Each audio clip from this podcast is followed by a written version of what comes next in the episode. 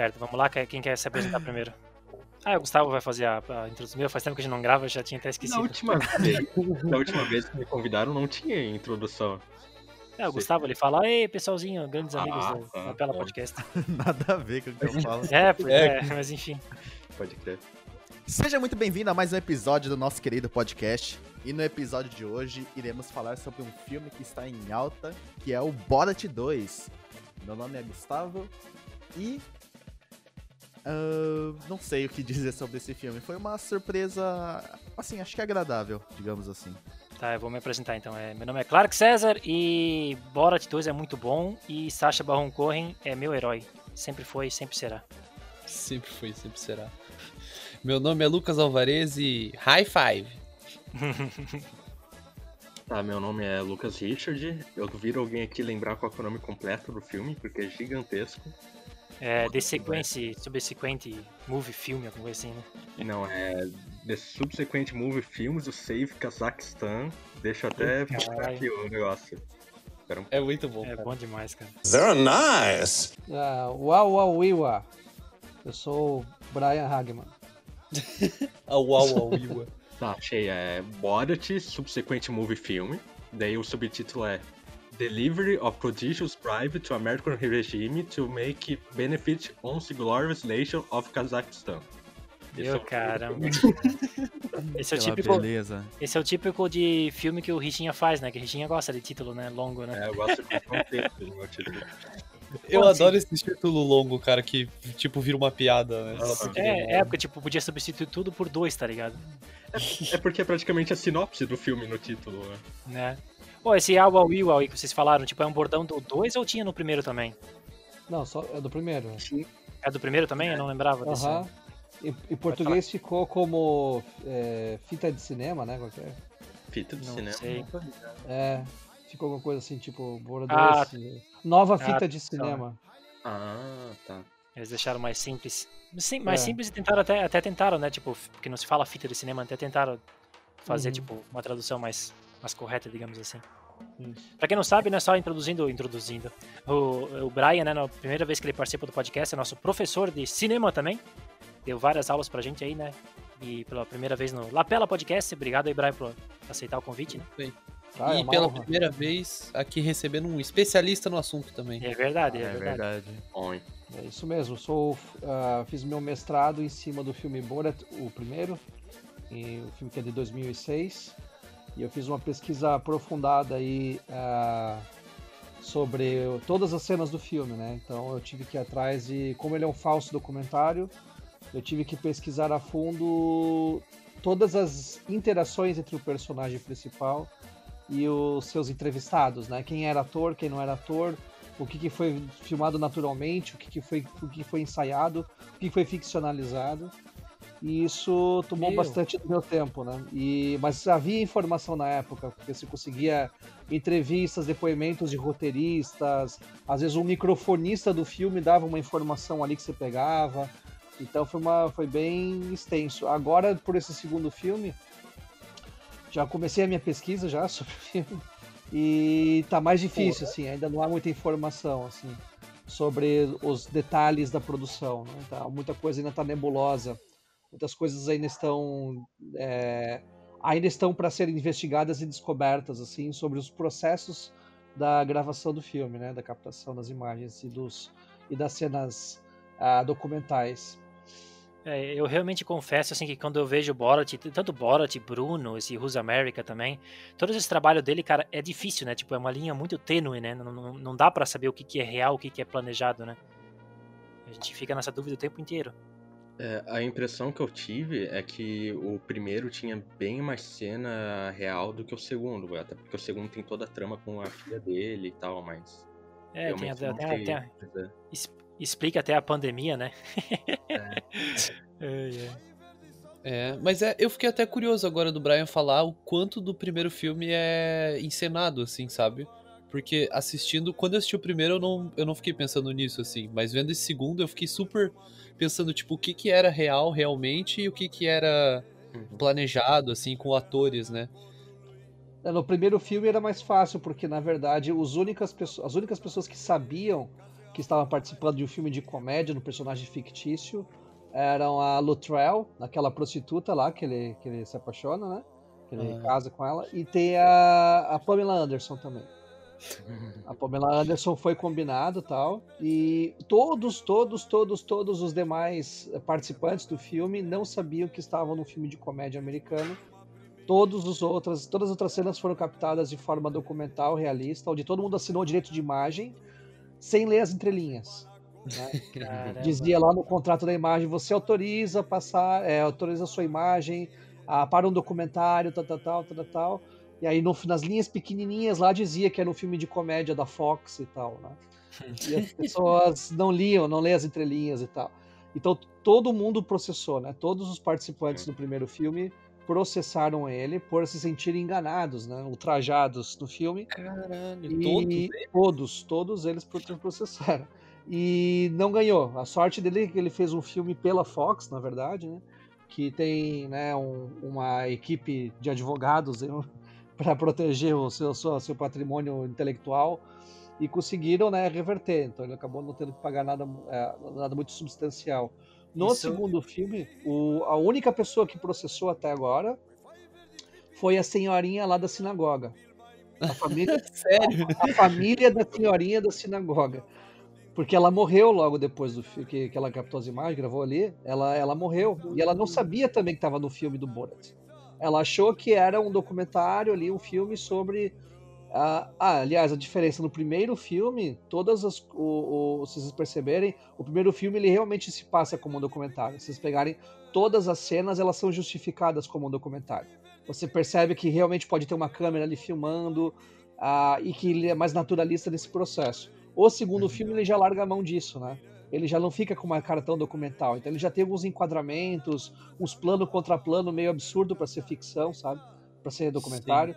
Então ele já esque... ele já larga a mão, assim, ah, não, não, não vou tentar fazer isso aqui ser realmente parecido com um documentário.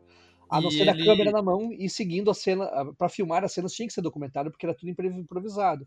Mas Sim, a mise-en-scène, né, já não era mais documental, né? Ele até dá uma justificada no começo, que ele fala lá pro. Como é que é o primeiro-ministro lá do Cazaquistão, que ah, é, eu vou precisar do meu. do cara que filmava pra mim antes. Daí, ah, você tá sentado nele. É, tipo, que bosta, cara. É. O cara a cena- virou um sofá.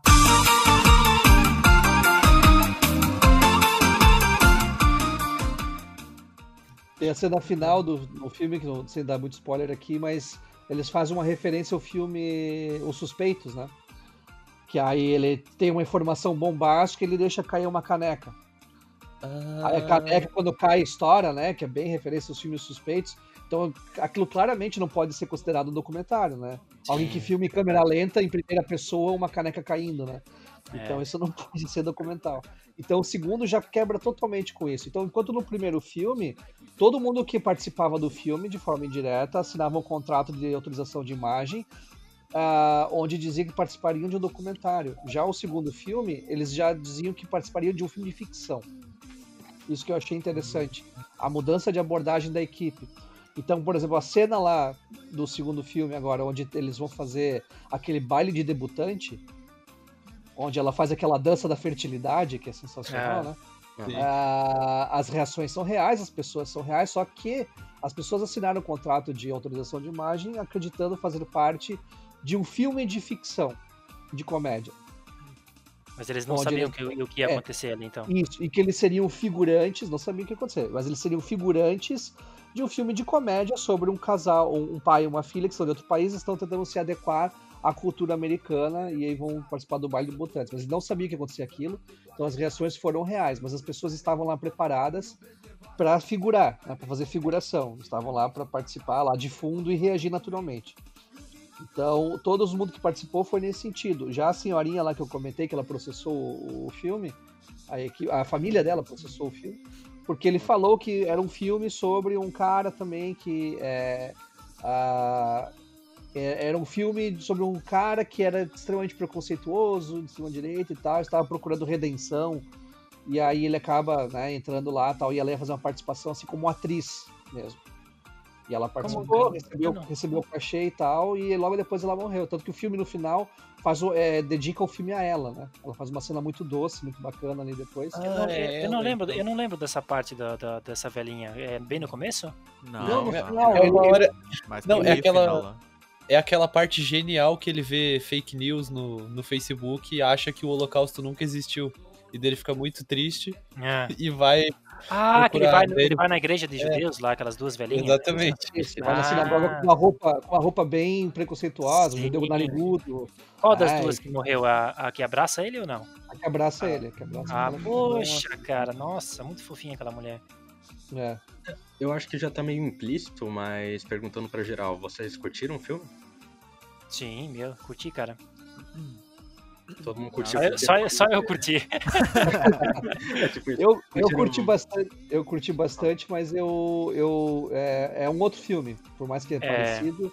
Como É, eu falei faz vocês, o primeiro, o primeiro me encantou mais a questão do falso documentário. E Uhum. o segundo me encantou mais, assim, porque o primeiro ele atirou pra tudo que é lado, né? Ele atirava assim, tipo, ele não escolheu um partido político, não escolheu uma ideologia. Ele foi pegar a hipocrisia, né, do americano médio. né? Uhum. E aí esse segundo ele focou, focou na é, pensando diretamente nas eleições, né? Tanto que ele lançou semana antes ali da eleição. Então ele tá ali realmente agora tem um viés ideológico, né? Para quem se incomoda com isso na, na- no humor, achando que o humor não tem que ser político, né?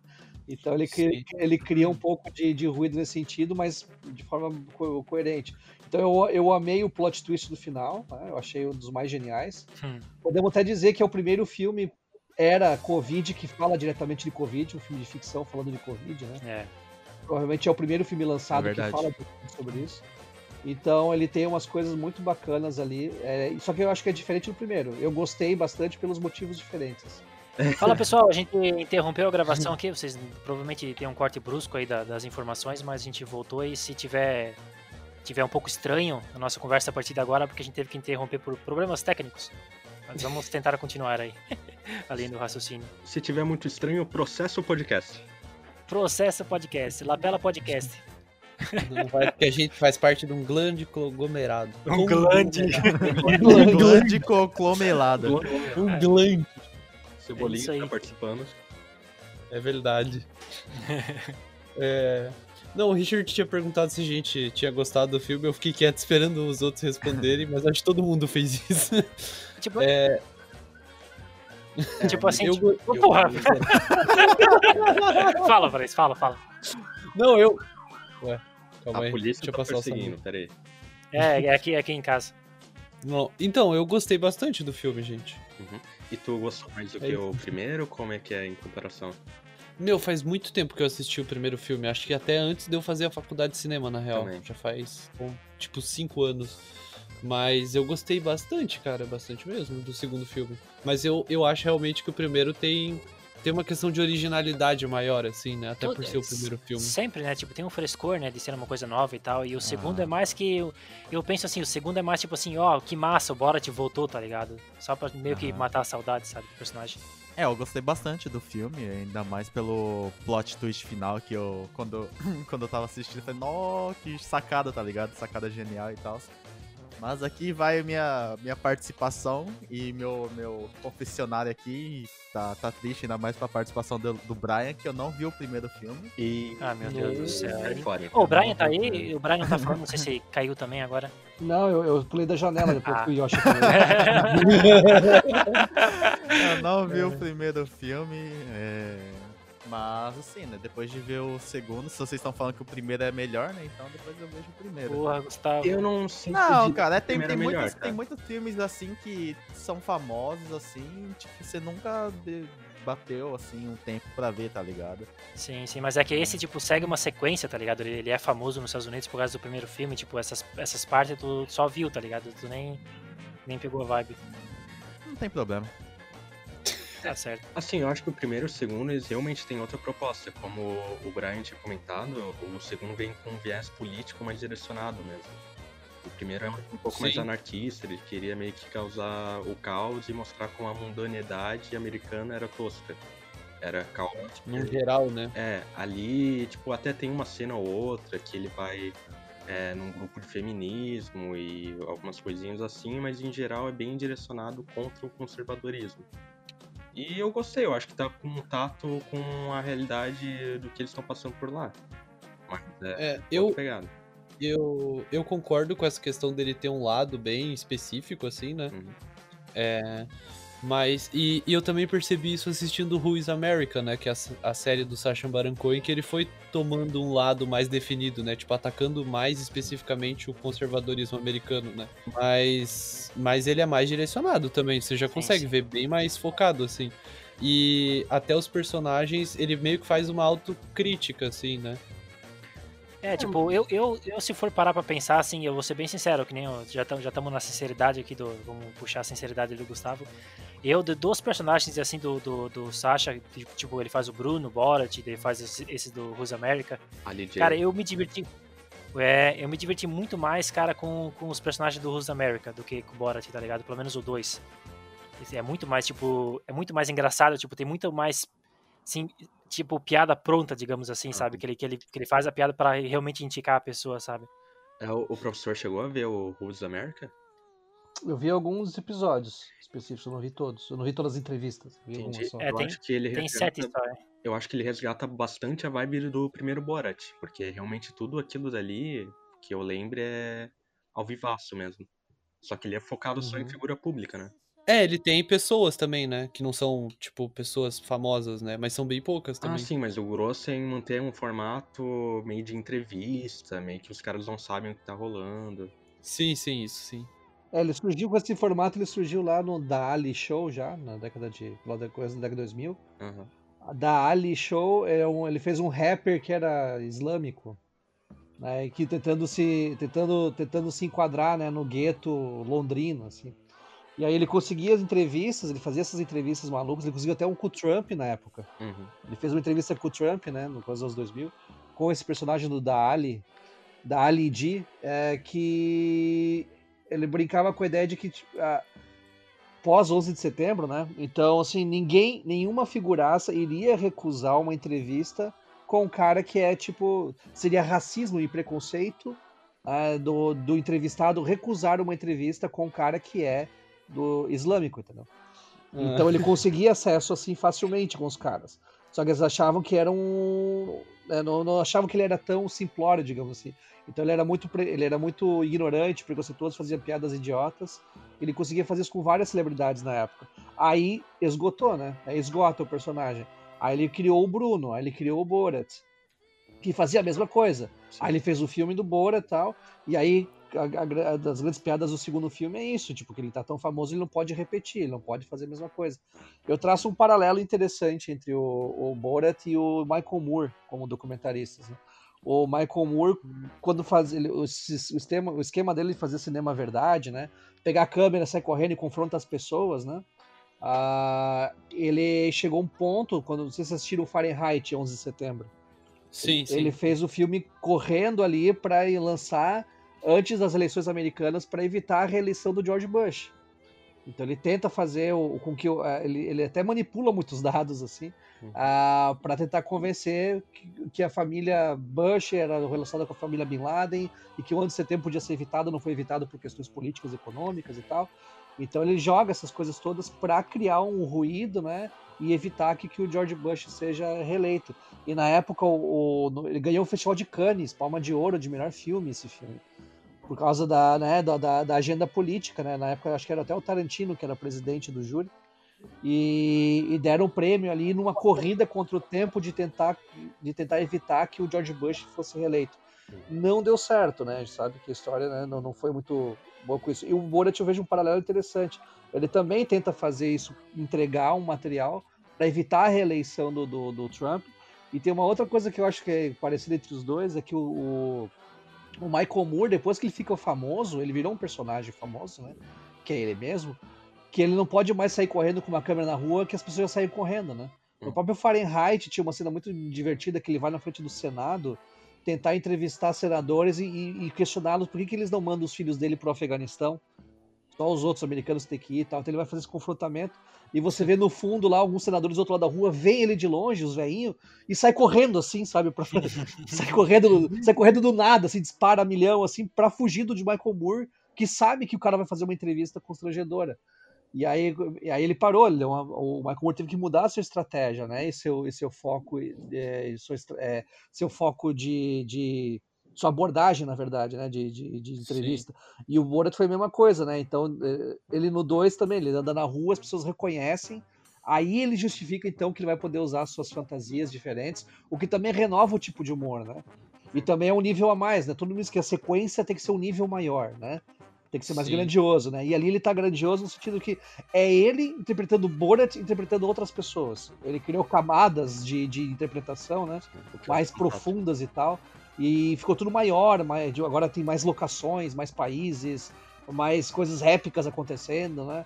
Então ele brinca com essa questão até da própria sequência né, ter que ser maior e tal.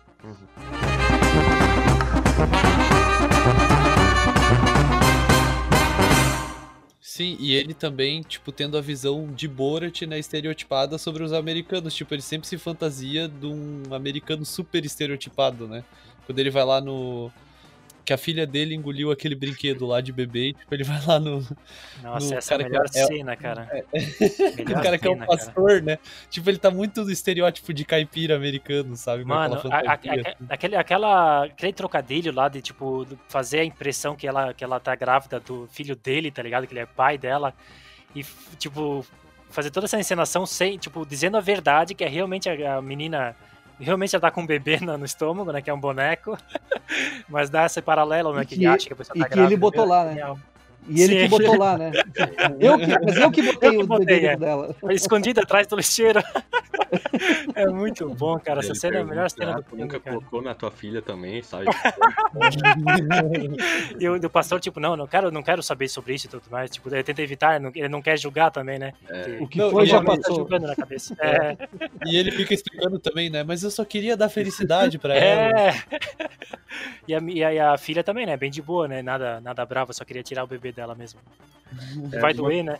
Uma É, curiosidade que é só curiosidade mesmo, não, não desviando a linha do assunto, mas eu descobri que o Borat e o Bruno também eram personagens que já existiam há muito tempo atrás, antes do filme. É, Achei que tu ia falar que é, ah, é a mesma pessoa, tá ligado? Eu descobri que o Borat e o Bruno são o mesmo ator. É. Olha. Não- Mas é, norm- é normal isso, cara. Tipo, é. Tipo, não é reciclagem, né? Mas eles pegam um personagem, tipo o pessoal da CNL, né? Pega um personagem que faz Uhum. fama né, no programa e fazem um filme sobre, né? É que Sobre aquele demora, personagem. demora um tempo pra desenvolver, provavelmente, né? Eu tava vendo até o filme do LG e o Borat aparece como participante. Tipo, o LG encontra o Borat. E o Borat ele vai dar aquele que massa. cumprimento, né? Típico dele, de dar dois beijinhos no rosto. E o LG, como ele é todo é, heterossexualzinho, masculinidade frágil, ele quer bater no Borat, porque ele fez isso.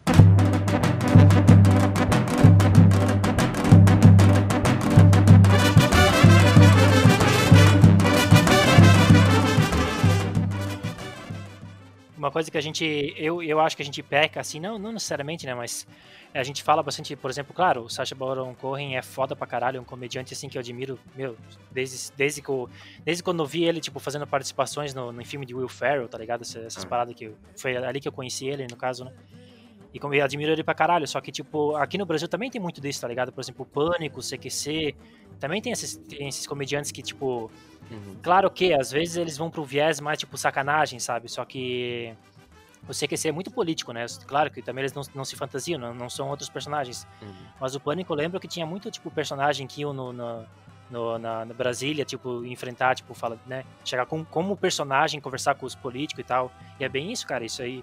E a gente meio que não dá valor, né? A gente meio que fica escanca, tipo, ah, é comédia escancarrada, mas porra, isso é massa também, tipo, é a mesma coisa, mesmo nível, sabe? Que a gente acaba esquecendo, né? É, e tem uma questão política também, voltando aqui, que nos Estados Unidos a gente percebe que 99% de todos os comediantes, pelo menos, né, humoristas e atores, né, galera de Hollywood, são mais voltados, são mais liberais, né, são mais voltados à esquerda. Aham. Enquanto aqui no Brasil não é tão dividido assim. Quer dizer, é, é dividido, né? É, é mais equilibrado, digamos, as proporções. Só que aqui é um problema, né? Você fazer humor político aqui o brasileiro não aceita. É. É, não pode fazer, ah, eu gostava. O, o, que tem de comentário quando você vai ver, tipo, o Porchat quando toma alguma posição, ou o Adnet toma uma posição, é, a gente colocava assim, ah, eu gostava mais quando você não falava de política. Né? Sim, sim. Aí não sim, tem graça. é. Mas o Danilo, quando faz piada política, todo mundo batia palma, porque tinha um viés da direita e tal. Então, uh, no Brasil é complicado conseguir chegar nesse nível. Eu até acho que a gente tem gente talentosa, sabe? Eu Sim. acho assim, tipo, como eu falei, o Adnet, o Adnet eu acho um cara assim, nível Sacha Baron Cohen. O que ele não pode, o que ele não tem, infelizmente, é um suporte, né, da própria sociedade brasileira de poder fazer isso. O cara ia ser escrachado, ia ser espancado aqui, ele não tem como fazer isso. Lá tem, já se sabe que é assim mesmo e vai embora. E, enfim, isso eu invejo um pouco da sociedade americana. É, é você ter bem definido, né, o que que é esquerda, o que que é direita, e cada um faz o seu e tá tudo certo. E você não é julgado, o artista ali, o comediante, não é julgado pelo seu viés político, mas pela sua capacidade de fazer rir. Né?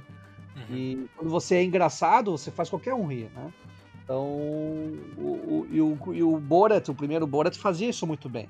Aí ele conseguiu fazer todo mundo rir, tanto que o filme foi um sucesso mundial. É, o segundo filme, eu não sei como é que tá a questão da, dos números, né? Ah, de audiência ou de, de, de, críticas e tal em geral, mas a gente vê que, ah, como ele tem uma posição política mais forte, nos Estados Unidos acho que não fez tanta diferença. Agora, aqui no Brasil, você vê que o pessoal da, de direita tende a gostar menos do filme né, do que o pessoal de esquerda. Sim. Eu até. Então, de, de números, Brian, eu vi algumas notícias de que era, tipo, o filme da Amazon Prime que foi mais visto, assim, sabe? Que fez mais sucesso dentro da plataforma. E que ele custou 80 milhões pra Amazon, tipo, licenciar o filme para poder veicular, sabe? Voltando um pouquinho pro que o Brian tava falando, além da questão política, tem que os Estados Unidos prezam muito pelo conceito de liberdade de expressão, né? Que é algo que aqui na comédia eu sinto que ainda tá um pouquinho limitado, sabe? É, Limite tem humor, Richard? Oi? Limite tem humor?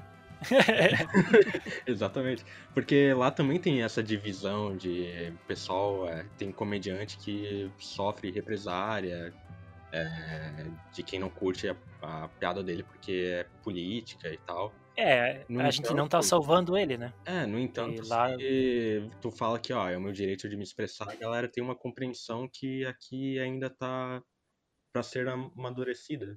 É, mas é, é verdade. Eu acho que pensando nisso, tipo, e pensando nas piadas até que ele faz no segundo filme, eu consigo super ver se, eu, se um comediante brasileiro fizesse piadas do tipo, ah, eu coloquei o bebê nela, ela é minha filha. Tipo, como isso seria polêmico aqui. Mas é, já foi, né? O como, Rafinha Bastos, né? Mas como tá no filme do Borat, não é polêmico, sabe? Sim. Mas é, a gente, a, a gente fala, a gente brinca muito com a questão do, do, do limite do humor, só que, querendo ou não, aqui no Brasil, realmente, eles, eles como, a, como ainda é muita censura, né, ainda, tipo, né, as, as grandes indústrias, digamos, que existiam, tipo Globo, né, Rede Globo, digamos assim, que é a maior que tem, né, ainda tem muita censura né, no que mostrar, né, agora que tá começando, assim, tipo, por exemplo, agora, claro, com um tempinho atrás, que o Marcelo Diney agora entrou na, na Globo, tá começando, tipo, liberar, sabe, não é uma, tipo, não é uma MTV da vida, né, MTV, porra, na MTV não tinha censura era mínima, né? E isso que era massa. Por isso que era tão bom a MTV na época do, da comédia MTV, né? E tudo mais. E eram essas pessoas aí, né? Esse Marcelo Diney, esse pessoal que, que entrou ali, é. né? Uhum. É que existe a questão também da politi do, do, do, do, politicamente correto, né? E do senso político. Então, assim, aqui no Brasil, tu pode fazer uma piada totalmente politicamente correta, totalmente branca, tranquila, mas se ela for sobre o Bolsonaro ou sobre alguém da extrema-direita, o pessoal vai cair em cima. Se você é. fizer uma piada totalmente limpa sobre o Lula, aí o pessoal da esquerda também vai cair em cima e tal. Então, aqui está muito misturado o que é o político e o politicamente correto, né? Então, o que o Borat faz é politicamente incorreto, digamos, muitas vezes, né? Mas lá o pessoal não se importa, porque há essa distinção, né? Há, há, há essa visão do, da liberdade de expressão uh, e liberdade política, de, de, de viés de, de, pensamento político. Aqui não, é. aqui é tudo um, aqui é tudo uma mistura só, entendeu? Então, se você não, não pertence ao seu grupo de ideológico, da sua agenda política, então tudo que você faz, não importa o que seja, ele vai ser contra o que você acredita e por isso ele tem que ser destruído e eliminado, né? Então a gente está muito, é, muito visceral ainda esse negócio. E concordo, acho que estamos crescendo, está começando talvez a mudar. Espero que mude, espero que a gente evolua nesse sentido também. Eu É. tô até. Eu tô até, tipo, só pensando sobre, assim. Que será que ele não tem essa liberdade pra fazer as piadas que ele faz? Porque ele justamente coloca, já desde a premissa da piada, como o que ele tá fazendo é errado, sabe? Porque, tipo, quando tu começa a assistir o filme do Borat, tu sabe que tudo que ele faz é errado. E ele não julga o personagem, mas a gente sabe que ele. que ele. que aquilo é errado, né? Que, e que as coisas que ele faz são condenáveis, enfim. E mesmo assim a gente aceita a piada. É isso que eu tava É, a gente- pensando. Perdão, pode falar, pai. Não, tipo, eu só ia falar que a gente, a gente gosta, a gente entende, ó, passando com a reata aqui que o Richinha falou. Opa! A gente, a gente gosta, a gente abraço. entende, só que tipo assim. Abraço! É. A gente. Só que, tipo assim, a gente tá falando só de quem gosta, né, desse humor. Só que, se for parar pra pensar, provavelmente, sei lá, eu imagino que, sei lá, uns 60, 70% dos Estados Unidos não gosta do, do Sasha, tá ligado? Não gosta do Borat. Não aceita isso. Porque, porra, né, querendo ou não, lá a maioria é conservador, né? São as pessoas que ele entrevista que, que envergonha, são as pessoas que assistem, né? Provavelmente, né? Provavelmente não, certeza, né, que eles aprovam. Eu não sei, cara. Eu, eu claramente estou tirando isso da minha raba, mas eu sinto que por mais que talvez ideologicamente não esteja alinhado com a maioria, o senso de humor dele tá. Porque essa coisa mais crua, mais dita na cara, assim, é algo que a população, sei lá, hétero, média, costuma ir atrás, sabe? Não sei, cara, eu não sei, cara, eu-. Mas eu, acho que eu aqui já não a- sei. eu a não, eu não cultura- creio nisso. A cultura do cancelamento também é outro tema, porque assim, lá É. o pessoal não gosta, ok, não vê, então realmente muita gente não gosta, não curte, mas tipo, liberdade, eles, eles prezam muito a questão da liberdade de expressão. Então, tipo, claro, vai ter os chatos lá da internet e tal, vão reclamar, mas é, eles entendem que esse cara lá, tipo, eles acham que ele é um merda, então deixa ele lá, mas deixa ele lá. Aqui no Brasil, se você não concorda, você tem que juntar uma multidão digital, um exército de robozinhos, e tem que cancelar uma pessoa que não concorda, sabe? Que você não concorda. Então, E aí- agora.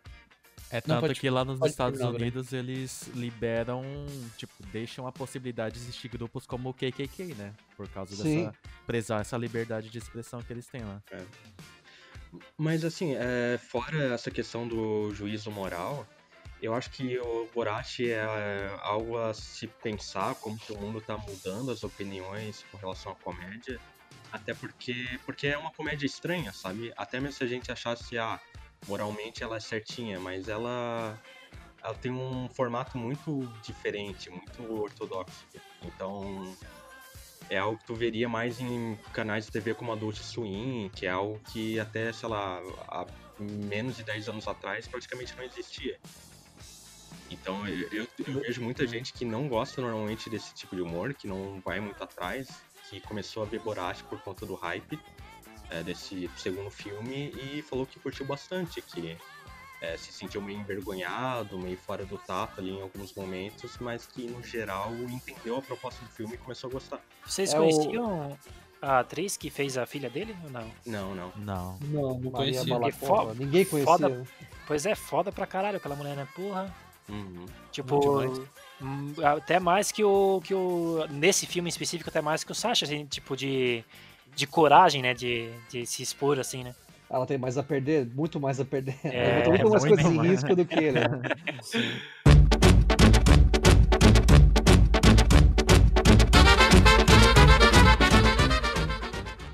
Eu queria só comentar rapidinho o que o Richard falou há pouco, que eu achei bem interessante, essa questão do humor, né? De, de- do tipo de humor, né?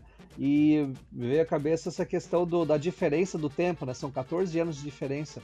A comédia de 2006, do primeiro Borat, se você pegar assim, na época tinha lá Super Bad, né? Os filmes do Todd Phillips, Uhum. os filmes do, do Adam McKay, né? Do Will Ferrell, essa galera toda surgindo ali. Então era um humor um pouquinho mais anárquico mesmo, né? Era um humor mais assim, tipo, era sem limites. Então era, era tudo pessoas normal vivendo situações muita zoeira, mas que no final tinha, né, um, um bom coração e tal. Ah, e o 14 anos depois, vocês perceberem, acabou a comédia de sitcom, né? Hoje em dia não existe mais. A, a, todas as grandes séries de comédia, hoje, ou os conteúdos de comédia, eles não são mais 100% comédia louco, loucura geral e tal, e um monte de cena engraçada. Todos eles estão voltando pra dramédia, né? Você vai pegar a própria série Louie, o Barry, né, da HBO, são séries. A Marvel Mrs. Maisel. Então as grandes séries de comédia hoje elas são dramédias. Hoje em dia o pessoal tá vendo comédia que que traz aquela premissa do Walt Disney, né? Que ele dizia para cada risada uma lágrima, né? Para cada lágrima uma risada. Então, hoje em dia, as comédias, elas as de mais sucesso hoje, estão trazendo a, a questão do drama junto, né? Você trazer um pouco de emoção para daí a, a risada se fortalecer e vice-versa, né? Quando a risada tá forte, a- a emoção bate forte também. Então, Isso aí me lembra. o, Não, sobre- pode aí o, a ideia de trazer a, a Maria Balakova, ali a atriz que faz a filha, é exatamente para isso, né? Tanto que o primeiro Borat tinha acho que três ou quatro roteiristas, incluindo o Sasha, né? Que eles tinham que ficar improvisando o roteiro no caminho, né? Depois eu falo um pouco mais sobre isso.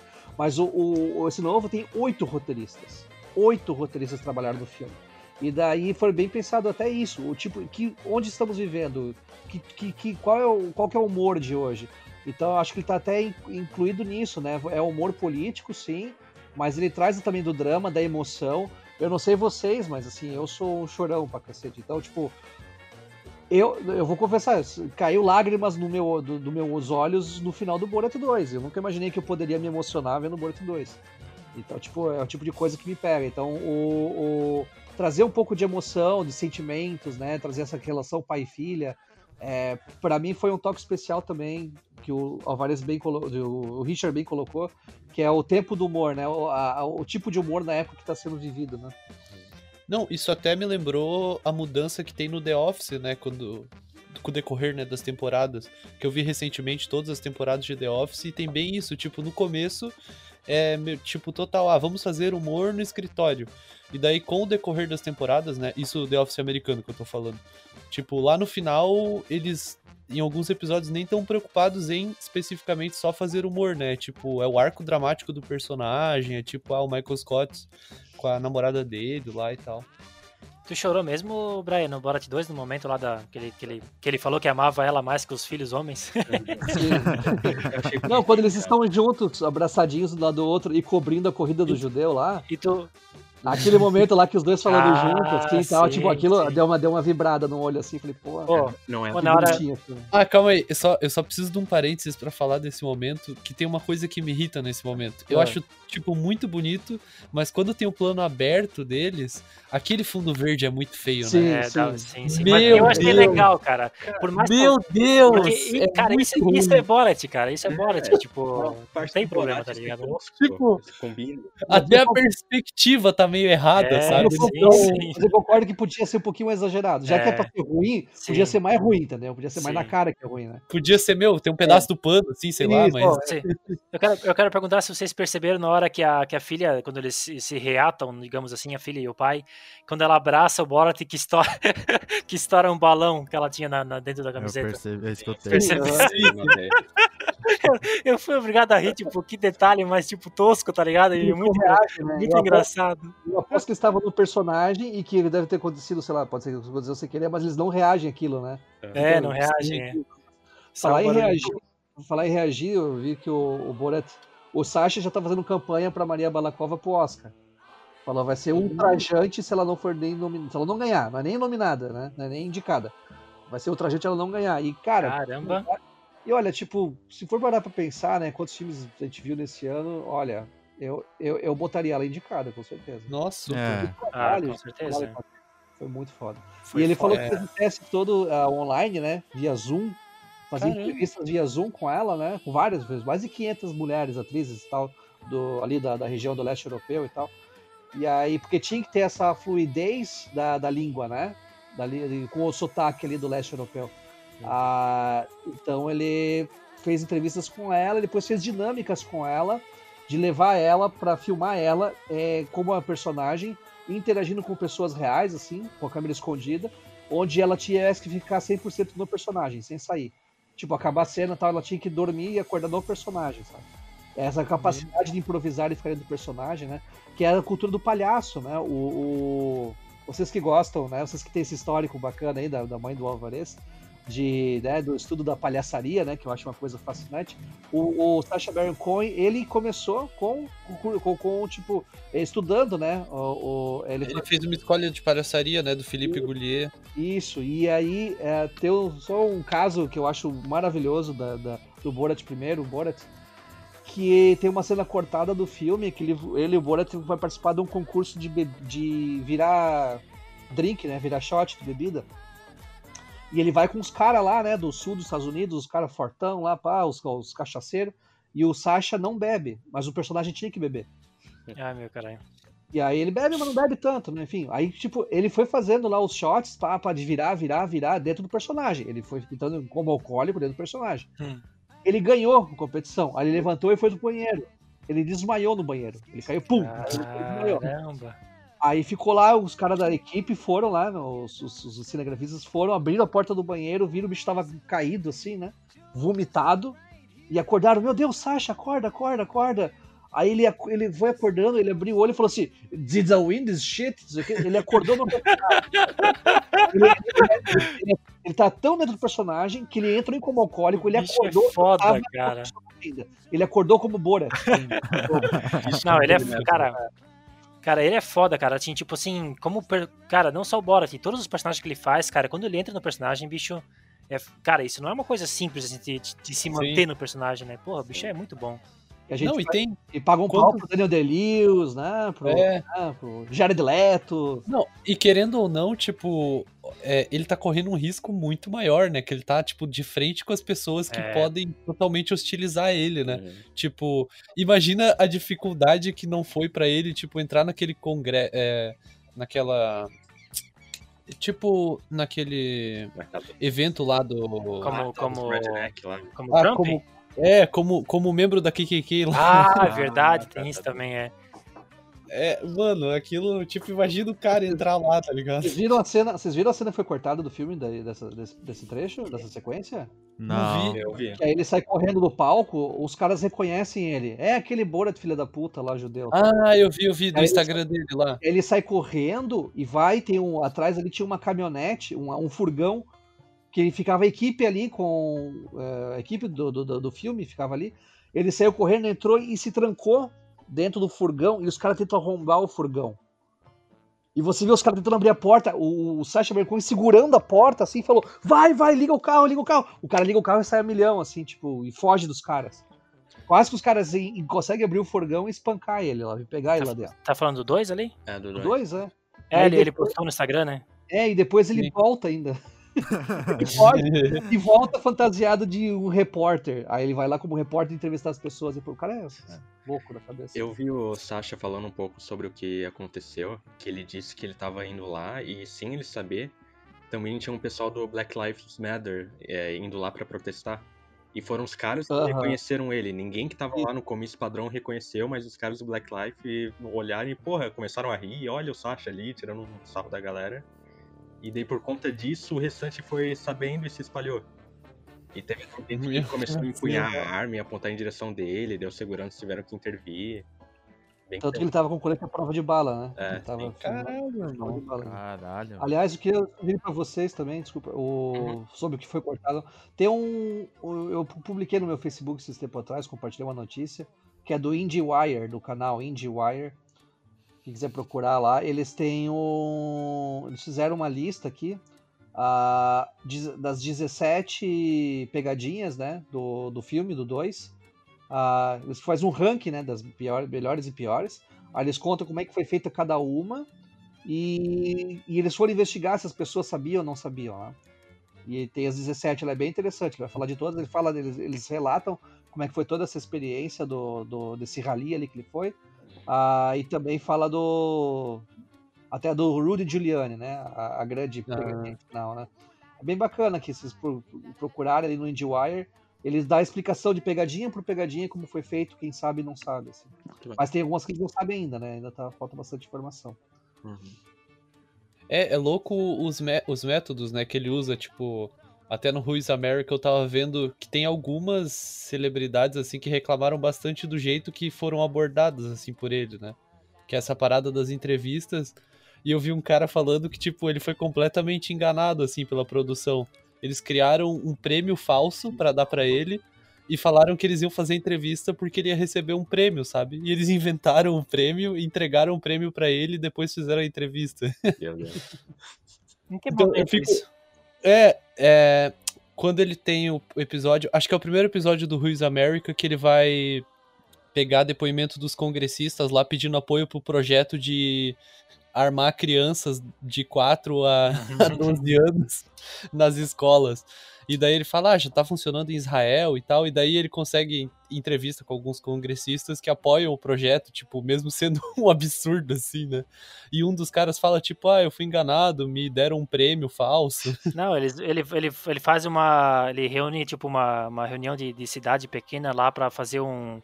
Como que é aquela. aquela... Ah, uma, ba uma basílica não, uma. É, não, é uma. é, Mesquita. mesquita, isso. foi Criar uma mesquita pra trazer, pra trazer israelenses. Meu, cara, tipo.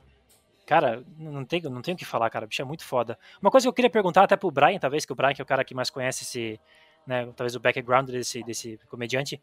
É tipo a, a questão do, do Israel, Paquistão, assim, é uma coisa que ele traz para provocar os Estados Unidos ou ele tem, ou ele tem tipo uma origem assim que, que ele fala isso porque ele tem uma origem sobre o país e tal. Ele tem uma origem, ele é o judeu ortodoxo. É. E ele é britânico e teve o. Ele, ele fez mestrado em Cambridge, né? Os pa- É. O pai dele era operário tal, família classe média baixa.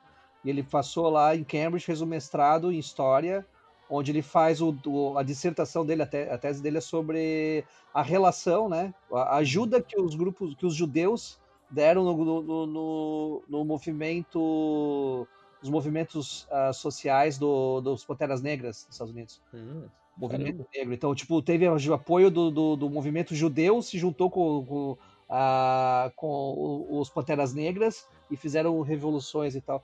Tanto que ele fez, né? Uma semana antes do Borat, ele eh, lançou o filme do, do Aaron Sorkin, lá, o, o Sete de Chicago, onde o Sacha Baron interpreta né, o Abe, ah, aquele revolucionário lá, aquele comediante da contracultura que faz lá aquele movimento, de que faz aquelas revoluções em Chicago lá e tal. Ah, ele é bem ativista, né? ele- Sim, sim. só que ele se, se escondia atrás da máscara, né?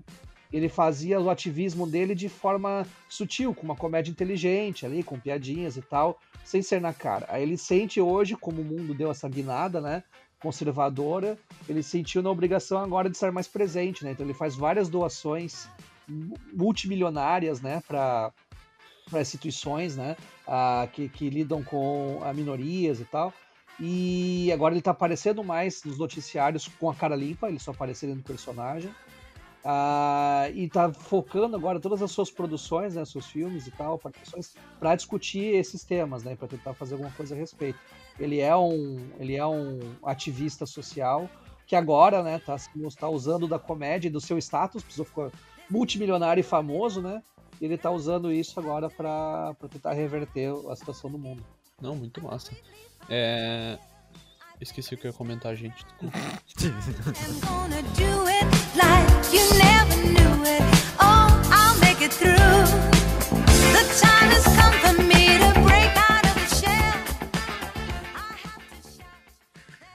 Queria comentar uma coisa do primeiro filme, tá? Que eu, quando perguntou o que, que eu achei do, do qual que eu prefiro e tal, o que eu achei do, do segundo. O primeiro ele tem um negócio que ele é revolucionário, tá? E o segundo não é revolucionário. Por isso que eu digo que eu gosto mais do primeiro. Porque o primeiro tem uma característica que ela é inimitável, na minha opinião. Praticamente inimitável. Que é. Ele cria uma. É um filme de ficção, jornada do herói tradicional. Ah, o cara tem um mundo comum, ele é chamado para uma aventura, ele sai pro mundo, tem, né, tem ali aliados, vilões e tal, se transforma, morre, ressuscita numa igreja, inclusive. e aí no final do filme ele, ele volta pro seu mundo comum, transformado e transforma o mundo comum, onde ele leva um vibrador pro seu vizinho que não tem um braço, onde ele traz a tecnologia e traz o conhecimento pro Cazaquistão e, né, e tal. Na, naquele momento faz a jo- a jornada perfeita do herói ali. Então ele é um filme de ficção de comédia em três atos. Só que o que é maravilhoso do filme, o que, que é revolucionário no primeiro Borat, é o fato de que nem, é, as pessoas que participam do filme são atores sem perceber. Isso traz um pouco do teatro do absurdo também, do Augusto Boal, né, nosso brasileiro do teatro do absurdo, que criou essa questão de fazer essas intervenções, né, é, públicas, você fazer peças de teatro no meio da, da rua sem ninguém saber que é uma peça de teatro. Você quase interagir com as pessoas e vira uma peça improvisada, muito louca, onde as pessoas não percebem que fazem parte de uma narrativa e acabam se envolvendo e inter- interferindo na própria narrativa é, proposta, né?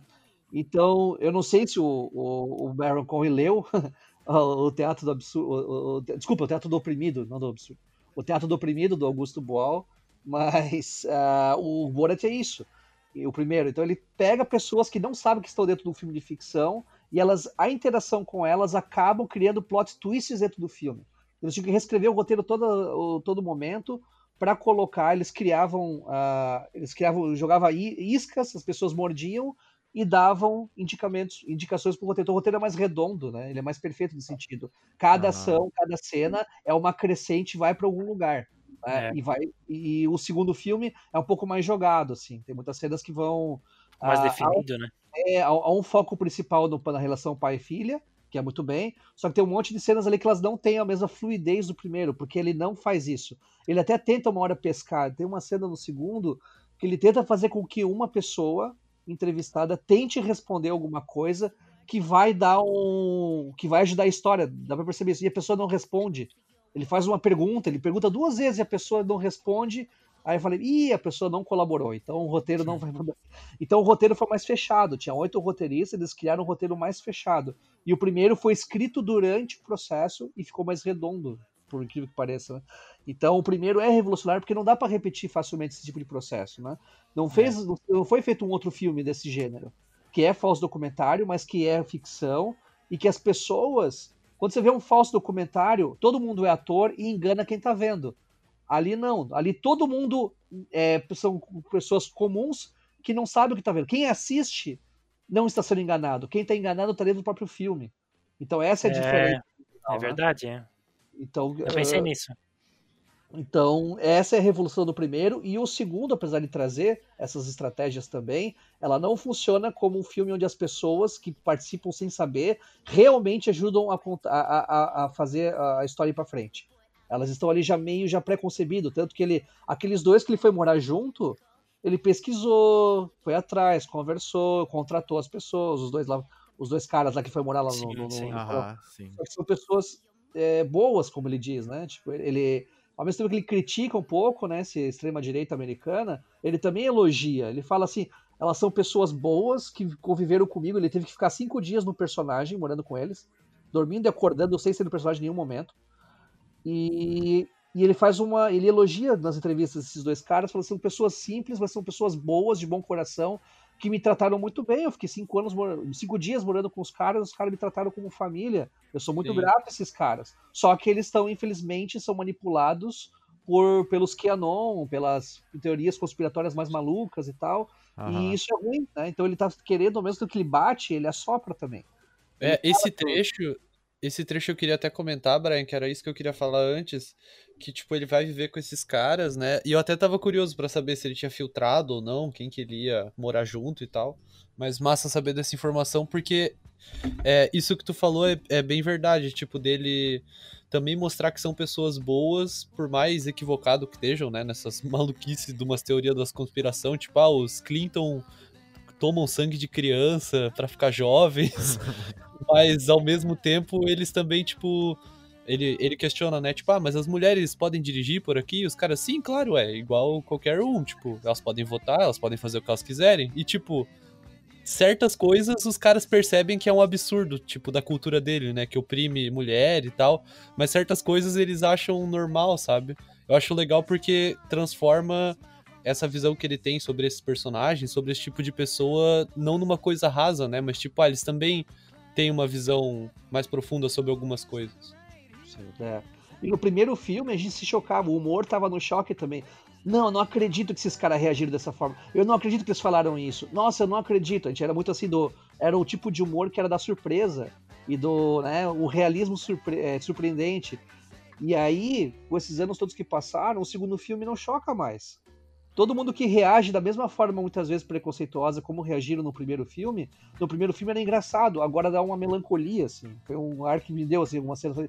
Putz, ah não. Eu já imaginava o que ia acontecer antes da cena começar, né?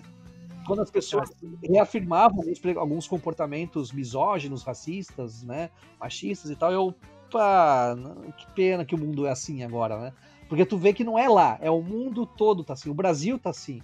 Aí é legal, no primeiro tu ria de fora, meu, os Estados Unidos, os americanos são muito otários. Aí tu vê o segundo e falou assim, meu Deus, nós estamos ferrados. Né, tem um pouco de diferente, de diferença da, da É, que relação. tem que, com- é porque o, o primeiro foi o quê? Foi em 2005, né? Tipo, a internet já, já existia, obviamente, né? Mas, tipo, não, não tava tão polarizada que nem tá hoje, né? Tipo, hoje, hoje o, tipo, o incomum, o absurdo, a gente já tá acostumado, né? Porque a gente consome na internet isso, né? Em 2005, É, e a gente não- 2000 o YouTube, por exemplo, nem era o YouTube, né? Como a gente vê hoje. É verdade. E 2020 é o ano mais absurdo de todos os tempos, né? então esse filme acaba sendo. Sim, tipo, exatamente. é. mesmo. Você acaba Sim. vendo as A gente É. releva, né? Em 2020, o Borat é uma pessoa normal. né?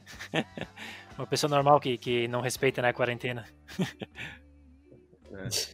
É, mas ele também é bem pontual, né? A questão do, do- dos temas, dos tópicos, né? Mas ali o, o Vanessa também comentou antes do fake news, né? Cara, foi muito em cheio. Eles acertaram muito em cheio o fake news. É, é o tipo de piada que é legal, que causa reflexão. Eu creio que muita gente que compartilha fake news, claro, não vai, vai continuar compartilhando, né? Isso não muda. Mas provoca uma reflexão ali. Eu achei muito interessante. Ali, quando ela fala assim, tem um livro que traz toda a verdade. Ali, qual livro? Facebook. Cara, aquilo lá é, é de gênio, aquilo foi genial. E aí, tipo, quando ele sai da sinagoga pulando, o holocausto é real, viva, o holocausto é real. É uma piada que, se você tirar só essa frase, ela realmente é horrível, né? Mas dentro do contexto ela é fofa, ela é interessante, ele consegue fazer piada com o holocausto. Isso, isso não é coisa fácil. Ele É, fez uma que- piada aceitável com o holocausto. Isso, tipo, não é pra qualquer um. Sim, mas eu, eu acho que, tipo assim, eu, não, eu, eu sou meio cético na- na- no sentido assim, tipo, as pessoas que, que compartilham fake news, e que nem tu falou, né, vão continuar compartilhando, esse tipo de pessoa, assim, eu, eu, eu, infelizmente, eu sou pessimista, pessimista a ponto de dizer que, tipo, eles não, eu não acho que eles têm, essas pessoas têm capacidade pra entender, tipo, a piada e entender, ver o contexto maior, sabe, da obra. Eles só vão, provavelmente, ou não ver, ou vão, tipo, achar que é o cara trouxa, maluco, sei lá, enfim, eu tenho esse, esse pensamento, né. Ou acham Eu- que, tipo, sabe que é fake news, concordo, mas eles não acham que eles replicam é fake news. Fake É, news é o, os outros. o dele, é, o deles não é, né? Ele não é, o dele é Exatamente. checado pela tia dele no WhatsApp, né? Uhum, Mas exata- é. exatamente, né? Aí é triste, é, né? assim, Mas fazer o quê? foi meio, foi meio pequena dentro de todo o contexto do filme, né? Foi mais um comentário sim. do que algo mega formulado. E... Sim, sim. Mas foi uma boa sacada. É, mas ela, ela, ela serviu como reviravolta pra Sim, ele reatar com a filha, né? Foi o momento ali de o start dele que ele foi procurar a filha. É, não, não é tão redondo as reviravoltas como no primeiro, né? Mas ali, tipo, Uhum. esses tópicos eles entram pra. Pensando, e aquilo que eu falei, a- a- o principal é a relação dele com a filha, e ele se perde às vezes e volta, vai e volta, né? Não é o foco, né? Uhum. É, a gente percebe, né, que, que o filme é bem. Ele, ele, ele é realmente, tipo, sim, se for comparar com o primeiro, realmente, tipo, eu vou ser sincero dizendo que é bem pior, porque, tipo, né, a originalidade, né, o frescor já perdeu tudo, e a gente sente, né, ainda mais que a gente estuda isso, a gente sente, pessoas- eu acho que todo mundo consegue sentir que, que cada cena que é feita tá muito, tá bem forçado pra, tipo, pra, né, pra gerar a história, pra gerar a narrativa, né. E, querendo ou não, tipo assim, beleza, a gente percebe isso, e percebendo isso, eu, eu, pelo menos, tipo assim, eu percebi isso e pensei, pô, que massa, ele fez isso, agora vai fazer isso. E, e, e sabendo disso, eu meio que me diverti com o processo, sabe? Tipo, sabe? sabe? Ah, beleza, vai, vai engolir o bebê. Ah, ela engoliu o bebê pra isso, pô, massa. Não faz mal que, tipo, tá forçado pra eles fazer esses trocadilho. O trocadilho já é potente por ser, né? Por ser interessante e inteligente.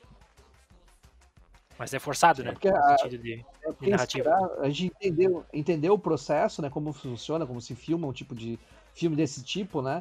Ah, ele traz o frescor dessas cenas, como tu comentou, no próprio improviso, né? Tu sabe, tu É. tá, ó, tá fazendo isso, tá filmando dessa forma, vai criar essa situação, mas é tão espontâneo a reação das pessoas Uhum. que sempre surpreende, né? Tanto que Sim. assistir mais de uma vez nem sempre é tão nem sempre é tão enriquecedor, né? Tu vai assistir várias vezes e vai ficando e essa e esse frescor, né, do imprevisto vai se perdendo, né? Então, tipo, é um filme que tu vai assistir duas, três vezes, vai se divertir, aí depois ele vai perdendo esse frescor, aí tu vai se ater ao que ele realmente importa, que é a trama, que é a construção do roteiro, que é a construção da edição, né, do ritmo e tal. Aí tu vai vendo as diferenças entre o primeiro e o segundo, né, de qualidade. É, a vantagem de fazer esse processo até é o que ele fez, né? Durante toda essa carreira dele com personagens diferentes e tentando instigar, tipo, né? Ver o podre das pessoas, né? Meio que. É engraçado como ele se fantasia de uma pessoa. Eu vou dizer podre, né? Tipo, uma pessoa, tipo, com. Com, digamos, dilemas, né, questionáveis, e ele coloca isso no personagem dele, e, e ele sendo essa pessoa, tipo, questionável, ele consegue, ele consegue, tipo, provocar quem ele, quem ele conversa e, com, e consegue, tipo, as pessoas mostram a verdade, né? Porque, tipo assim, ah, não, se, se o entrevistador, né, que tá falando comigo é assim, eu vou concordar com, com ele, né? E, e concordando com ele, tipo, mostra a verdadeira face, né? Isso é foda pra caralho. Mas o que eu ia dizer, na verdade, é tipo. A vantagem de fazer isso é que nem é o que ele faz, né? Tipo, ah, beleza, o Borat. Provavelmente o Borat meio que já tem uma. Já tem, tipo, talvez. Tipo assim. Já, o personagem já tá meio que morto, assim, tipo, não, não daria de fazer um 3, né? No- pelo menos não agora, tipo, um 3 com uma potência forte. Mas ele cria outro, né? Ele cria outro, que ele, né? Ele criou o Bruno, ele criou naquele Who's America, tem, né, quatro, cinco personagens e, e todos eles têm suas distinções. Então, tipo, ele com, com esse poder de improviso, cara, ele cria qualquer personagem e consegue trazer essa. Daí volta o frescor, sabe? Volta, né, a potência. Uhum. Vocês veriam, você- vocês veriam um filme solo só da filha dele? Ah, Não sei, cara, não sei. É, acha- Não É que se tivesse a mesma pegada, se fosse a mesma proposta, claro, qualquer um que fizesse um bom trabalho naquele tipo de contexto ganha meu voto de interesse, sabe? Como é o nome daquele documentarista lá que, que ganhou o Can- Cannes que vocês falaram mesmo? Michael Michael Moore. Pois é, Michael Moore. Esse, eu- tipo assim, eu, eu falo que talvez não assistiria um solo dela, porque, por exemplo, tipo, eu tenho que ver Michael Moore, eu tenho que ver, tipo, tem mais pessoas que fazem isso e eu não vejo, tá ligado? Eu meio que só vejo o Sasha desse, desse quesito, assim. O, a Tutar, né? A filha, a personagem É. filha dele ali, ela é interessante, tipo, algumas cenas, aí vem bem a questão da visão do homem e da mulher, né, na sociedade. Então, assim, o Borat ser misógino, ser re- preconceituoso, ser racista, mas de bom coração e divertido, ele é mais perdo... ele é carismático, né? E por ser homem ajuda. Agora, quando se ela tem um filme solo, onde ela replica os, os comportamentos do pai, do personagem pai dela, é, eu, tenho uma, eu tenho uma percepção que talvez a sociedade não aceite de forma tão, tão boa, né? por ser mulher. Né? Provavelmente por ela ser mulher, tipo, ela trabalhar com o politicamente incorreto pode trazer mais problemas para ela do que traria pro, pro Sasha, né? Então eu acho que seria interessante fazer por causa desse, desse sentido. Que será, como que a sociedade vai receber uma personagem que é mulher, que tem menos margem de erro e de, e de defeitos, né, que os homens têm, né? Trabalhando com essa percepção de que o personagem, ele é... E as pessoas confundem, né? Tipo, ah, tem gente que acha assim, por o Borat ser misógino, então o filme é misógino. né? Não, mas não é essa pegada, né? Ou será que com a, a personagem feminina seria o mesmo, né? Será que, tipo, ela teria a... Será que ela não seria massacrada na internet, como o Borat não é? É, na verdade o, Bo o Borat se pá é, né? Tipo, claro que a maioria curte, né? Mas também ele é massacrado, né? Tipo, tem a. Tem, a, tem, a, tem a sempre a parte, né? Tosca, né? Que, que não consegue ver, né? A, a imagem como um todo. Eu acho, que- eu acho que seria bem interessante, tipo. Porque ela também, querendo ou não, tipo, claro, tem, tem esse quesito de, de se ela fazer realmente a mesma coisa que o, que o, que o Sasha, com certeza vai ser, tipo, uma outra conotação, né? Vai ter um outro pensamento. Porque, né, querendo não, é né, outro sexo, né? Mulher, tem outra visão, as pessoas veem diferente. E só que ela tem também outros quesitos, né? Por exemplo, até no filme ela trabalha com isso, né? Tipo, aquela hora que ela, que ela se masturba, daí ela vai lá e, tipo, vai no palco lá e fala isso. Ah, toque, toque na sua vagina, que é bom e tal. E aquelas mulheres conservadoras, né? Velhas e tal, tipo, né? A gente não fala isso em público, sabe? Tem, tem todo um outro, um outro processo que também, porra, é massa pra caralho pra trabalhar, sabe? Que é o que o Borat faz como que- homem, né? É, Uhum. Ela teria, ela teria outros assuntos, né, pra comentar Sim. bem isso. É, ela é um personagem diferente, né? Ela não é só uma. não é uma versão feminina do Borat. Ela Mas- provavelmente teria. E vocês conhecem ela, tipo, no sentido, ela é uma, com- ela é uma- é uma comediante, assim, que vocês viram em alguns outros trabalhos ou não? Eu não conheço Não, ela. Não, não conheço. Eu acho, que Não, não eu acho que talvez até por isso que ele pegou, né? Que não é realmente uma conhecida, né? Porque se fosse, talvez não teria o mesmo, mesmo efeito, né? Se fosse, tipo, sei lá, aquela Sarah lá, que eu sempre esqueço o sobrenome. Sarah Silverman, acho que é, que também tem essa, essa, essa cara de pau, assim, de ser bem, bem, tipo... Ela não faz personagem, é stand-up e tal, mas ela também faz bem, tipo, cutuca, sabe? É, E o- fala o que é, quer, sem filtro. A ideia era pegar gente desconhecida por causa disso mesmo, porque, tipo, pode, pode comprometer o disfarce, né? É, Basta se ela ser, vamos supor que ela é búlgara, né? Aí vamos supor que, tipo, tenha alguém com parentes búlgaros ali, né? Nos Estados Unidos naquele momento e que lembra ela da TV. Aí já quebra, entendeu? Então, tipo, tem que ser totalmente, realmente impossível de, de rea- pois é, relacionar. e, Ainda será que- maquiagem, né? E será que as conversas que eles, que eles tinham na língua, nas língua, na língua natal deles, era tipo, será que significava alguma coisa? Eles realmente aprenderam pra falar isso ou não significava nada com nada? Ela misturava, assim, ela falava búlgaro e, e- e algum dialeto lá. Mas realmente ele fala, ele realmente fala coisas que fazem sentido assim ou ele fala só tipo Não, não, não, é um monte de, de, de coisas aleatórias. É. assim. É tipo e a aí ela piada mais fala- engraçada do mundo, né? Porque tem uma sonoridade parecida, assim, né? Do leste Sim. europeu com ali um pouco do. do É, a gente, a gente acredita, né? Quem não conhece, a gente acredita, né? É, quem tá de fora. É. Super funciona. É. E não é tanto que fala, é intensidade, né? Isso ela faz muito bem, né? Toda hora o bolo, tá, tá, tá, tá, tá, ok, eu faço o que você pediu. Porque ela vai falando numa velocidade que ela não deve falando nada com nada, mas a velocidade em si, tipo, já fica. "Ah, ok, ok, ok, ok, tá, eu te dou, eu te dou o bolinho. É, tem muito essa cena. Não, cara, realmente, se, se for pra, pra mane- ou, tipo, colocar ela pro Oscar, realmente, porque nesse filme ali do Borat 2, cara, tipo, o Borat, tipo assim, ela ofuscou totalmente a, a atuação do Borat, sabe? Ela realmente. Ela que brilhou, no caso, né? Porque o Borat, querendo ou não, a gente já meio que já conhece, né? O Sasha, né? Tipo, a gente já sabe quem é, a gente já sabe o quão, o quão longe ele consegue chegar, né? Agora vem uma pessoa, tipo, que não é o Sacha Baron Cohen, porque o que, o, o que ele faz a gente já concordou, né? Que, que é foda, que tipo, é, não é qualquer um. Agora, uma outra pessoa fazer isso e, e tanto nesse nível e ainda até conseguir fazer até mais, tipo, mais coisas mais pesadas assim, porra, realmente, cara, não é pra qualquer um, cara, e merece realmente. É, não vai ser presencial o Oscar, provavelmente, né? É. Mas ela devia subir no palco. pelo Zoom. É, ela devia subir no palco e fazer a dança do. Meu Deus. Ao vivo Cara, com 3 pois milhões é. né? Nossa, eu tentando lembrar a palavra. É hebraico, ele fala hebraico. Aí ele fala hebraico. É, eu acho que tiveram mais cenas que foram cortadas do filme, até porque todo filme do Sasha sempre tem material de quase uma hora, assim, é, que acaba saindo fora. E. Porque eu vi, eu acho que no Instagram, que foi postado algumas cenas da. da atriz, da Maria, é, entrevistando. é, com- eu não sei se entrevistando, mas ela cumprimentou e tava por perto do Donald Trump. Então tem algumas cenas que ela se infiltrou eh, em comícios e na Casa Branca mesmo, que acabou não indo no filme. Talvez na parte que ela, que ela já se separou do, do Borat e foi, foi ser, tipo, jornalista por conta própria, né? É, pode Porque- ser. porque que- realmente- Uma peruca- Porque realmente, Fica tá com uma até- preta, então provavelmente é tipo isso. É, no filme eu senti falta, assim, tipo, ter uma, um pouco mais de, de- da participação dela como jornalista, né? Porque meio que já pula direto pra ela entrevistando o prefeito, né? É, Sim, é fica- a possível gente fica só, com, o- fica só com o ponto de vista dele, né? É. É, mas eu achei interessante que dá uma passagem. Isso cria uma passagem de tempo que depois se justifica no final. Que teve que passar um tempo deles lá para que o Covid tivesse feito aquele efeito. Então, então tipo, foi meio que isso. Enquanto a gente vê no ponto de vista dele, né? Ela se desenvolveu lá e passou tempo suficiente para tudo isso acontecer. E tudo, e tudo se volta a isso, né? Tipo, eu acho interessante, né? Que né, eu gosto de estudar comédia e tudo mais. E, tipo assim, o cara, o cara é um, o Sacha Baron Cohen, que nem o Baron Cohen, que nem o. O Brian falou, né? Tipo, tem mestrado, tem, tem doutorado, sei lá o que ele tem lá que tu falou, né? Mas enfim, ele tá.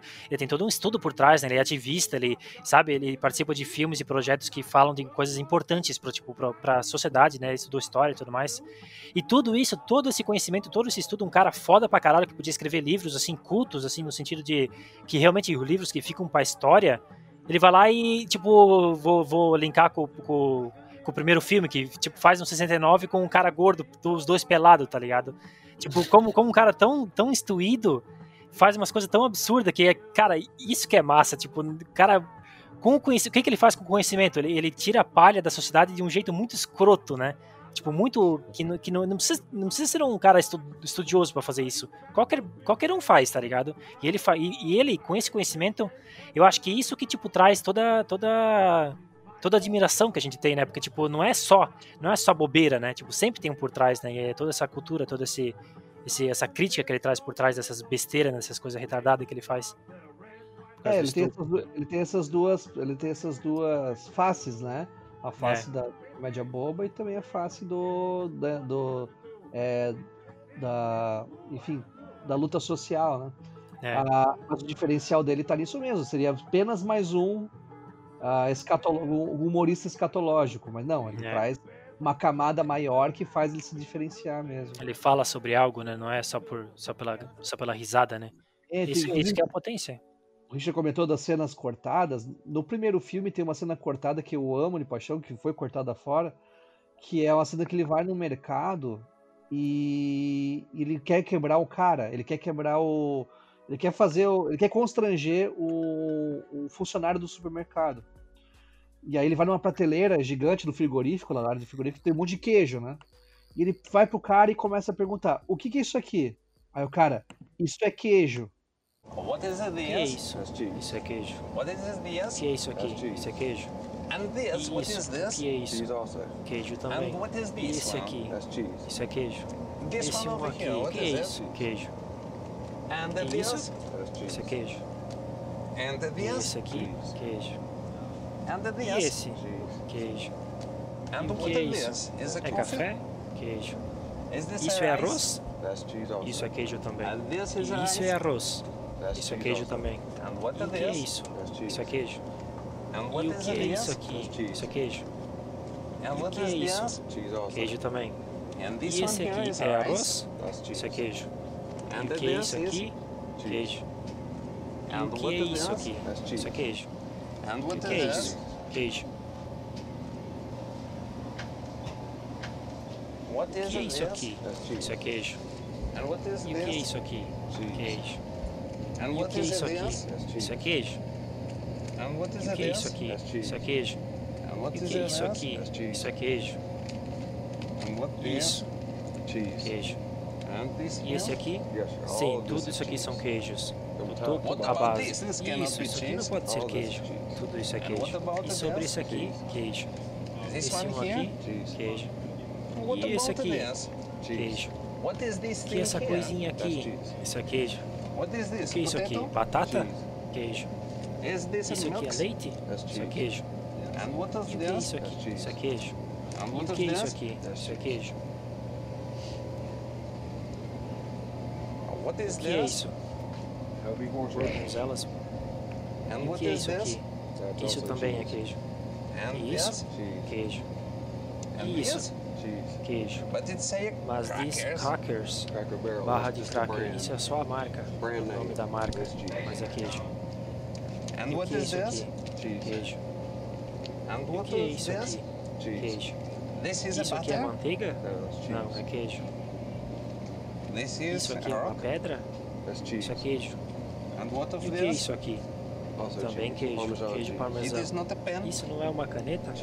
Queijo. And what E is que é this? isso aqui? Isso aí é queijo. And E o what que é is isso aqui? Isso é queijo. What? O quê? What is O que é isso aqui? Isso são papéis? Queijo fatiado. E o que é is isso aqui? Isso é queijo. And what is E o que é isso aqui? Queijo. And what of E o que é isso aqui? Isso aí é queijo.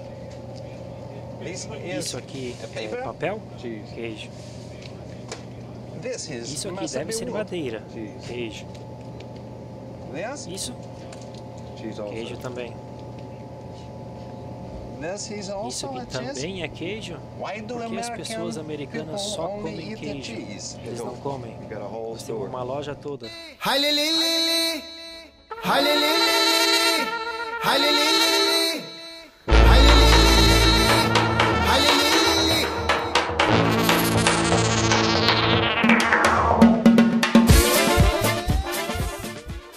Aí ele aponta pro queijo igual do lado. E isto aqui? O cara, isso é queijo.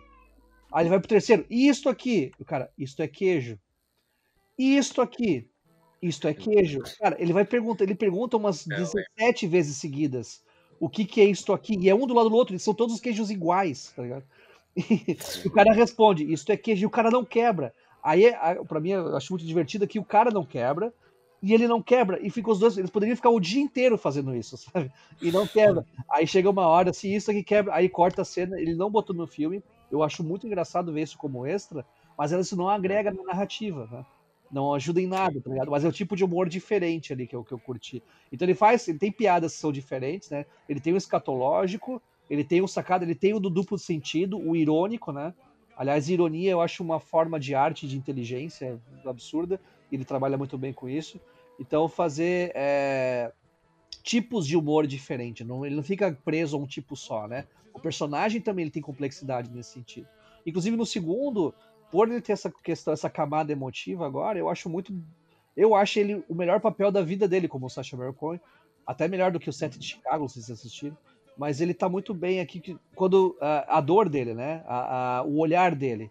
Porque ele tá na frente da filha, aí ele tá, e ele tá fantasiado de americano comum, vendo a filha se, se ferrando ali no final do filme, e ele, só pelo olhar, com a cara cheia de maquiagem, com barba, aquela barriga enorme lá fake, e você vê só pelo olho dele ele interpretando a dor, assim, sabe? Ele sofrendo tal, ele com saudade da filha e tal. Então eu achei muito bom o trabalho dele de ator nesse momento. Só que a gente não leva a sério porque, né, tipo, como levar a sério um cara que não se leva a sério, né? Ah, o personagem, principalmente, né? Mas É, eu esse é, bom trabalho é. de ator. dele. Mas esse é um pecado, né, da gente, né? Tipo, eu, eu, eu, eu- com certeza, né? A gente que estuda, a gente que gosta, a gente, né, né, a gente, eu tenho certeza que o Brian também, a gente leva a sério, né? Tipo, a gente sabe que ele é um puta É. ator, ele é um, né, sensacional. Só que realmente é triste, né? Ver as pessoas, tipo, é o que eu falo, assim, tipo, porra, é, é triste ver como agora tá, tá começando a gatinhar, assim, pra mudar as coisas, mas, tipo, como a. Não que, não que seja importante, mas, tipo, Oscar, academia, tipo, não vê, não vê comediante como ator, sabe? Na- nos papéis de comediante, de comédia. E, meu, é muito pelo contrário, cara. Tipo, é, é mais ator que, sabe? É, é mais difícil fazer comédia do que tu chorar em cena, assim, dependendo da, da pessoa. Porra, isso é difícil, cara. Devia ser realmente bem mais admirado. É, eu só queria falar que no Borat 2, eles meio que tentam. Não é o Sacha vibe Baron Cohen. lá. Pensa. aquela vibe lá do supermercado, naquela cena que o Borat vira um cabeleireiro. Que ele fica cortando. Ah, ele pega um, ele pega um trechinho por hora. Eu acho que ele foi É cabreiro, ele foi cabreiro ter cortado essa cena e falou: não, vou, vou fazer uma coisa parecida no segundo. É muito desnecessária aquela cena. É Aquela muito- cena é. Tipo assim. Claro que não, Brian, ele precisa de dinheiro. 70 dólares pra pagar a cirurgia plástica. Sim, de, de- de, tipo 20, 20, acho que sei lá quanto, 20 mil dólares, faltou 72, tá ligado? Dólares. Cara, eu podia ver meia hora do Borat fazer aquilo cortando lentamente o cabelo do cara. Eu queria que tivesse mais tempo de cena daquilo dali. Foi muito É, bom. muito bom, cara. Aquela cena é muito boa. Eu vou procurar essa do Cage. Eu só não foi, só não, eu tava rindo aqui quando o Brian falou, tipo, imaginando a cena. Só que eu, não, eu, só, eu Aham. só não fiz em voz alta porque eu tava carregando aqui o notebook e tá tudo chiado. Mas eu vou com certeza procurar essa cena, cara. Meu Deus, é muito bom. Falando nisso, gente, é, se eu estiver é, interrompendo aí a, a sequência de pensamento de vocês, fiquem à vontade pra me cortar, tá? Mas eu ia perguntar, vocês têm alguma cena favorita? A do, a do. A minha com certeza, cara, é a do dele no, no pastor lá, falando que engravidou a filha. Essa lá pra Ah, mim, cara, tá, é muito melhor, cara. Pra Mas mim é uma favorito. bem. É uma bem. Pode falar, Richard. Não, eu ia perguntar a favorita por qual motivo? Por causa da, do constrangimento? Por causa do constrangimento e por ser, por ser, um, por ser uma coisa bem, bem boba, mas inteligente, sabe? Tipo, ele, ele conseguiu fazer uma, uma- um, du- um duplo sentido, assim, em vários, em vários momentos da conversa, sabe? Tipo, ah, eu, eu, eu tenho, um- tenho, tenho um bebê na minha coisa, mas eu coloquei lá, fui atrás do lixo, sabe? Foi, foi crescendo, sabe? É muito engraçado. Parece algo, uma sketch tosquinha da Zorra Total, só que muito humor negro, né? É muito basiquinho, muito palha. Sim, é, sim é, é- aí que tá, cara, é simples, é simples, mas quem disse que simples é ruim, né? Tipo, porra, é massa Sim. pra caralho. É, eu Fala, não, diria, eu não diria que é a minha favorita, assim, porque tem bastante cenas boas, mas acho que a que eu mais rachei foi uma bem, bem simplesinha e bem rápida, que é quando eles têm que ir, acho que numa uma loja pra, pro Borat comprar roupa pra se disfarçar, né, e tal. Aí eles vão de carro, só que só o Borat vai de carro. E ele Ah. fala, ah, cheguei primeiro zombando dela, tá ligado? ah, cheguei primeiro, ela vem correndo atrás. tá? Sim, e é nesse vangloriano que veio primeiro de carro, tá ligado? Não, é muito engraçado, tipo, o sonho dela é querer ganhar, tipo, uma jaula maior, tá ligado? Não é nem, tipo, se libertar da jaula, é só uma jaula maior. Ela é tão bonita quanto a da Melania. É, exatamente. Aquele desenho, cara, meu. Meu Deus do céu, cara. E, meu, e fizeram uma animação, né, tipo, bem... Meu Deus, e aquela, meu, a parte que parece o Donald Trump lá, com, com- dançando, meu, caceta, que coisa horrível. Não, eu ia dizer que eu não sei se é a minha cena favorita, mas eu gosto do que ela gera, assim, por ser o desenrolar do filme. Aham. A parte que, tipo, ah, ele co- convence lá o Premier lá a não matar eles e, tipo, a mudar o país, sabe? E daí, tipo, você pensa, ah, vai acontecer algo bom, mas daí é tudo equivocado. Tipo, ah, agora a gente não pode mais mandar as mulheres se casarem com quem a gente quer, mas a gente trafica noivos. E daí os garotinhos felizes, assim, na caçamba com smoking. E, ah, e agora a gente, agora a gente é globalizado. Eu rostei o Wi-Fi do meu iPhone e todo mundo mexe nas eleições. Daí a garotinha assim escrevendo. É, eu sou um homem negro. Apoia e tal, né? Apoia o presidente.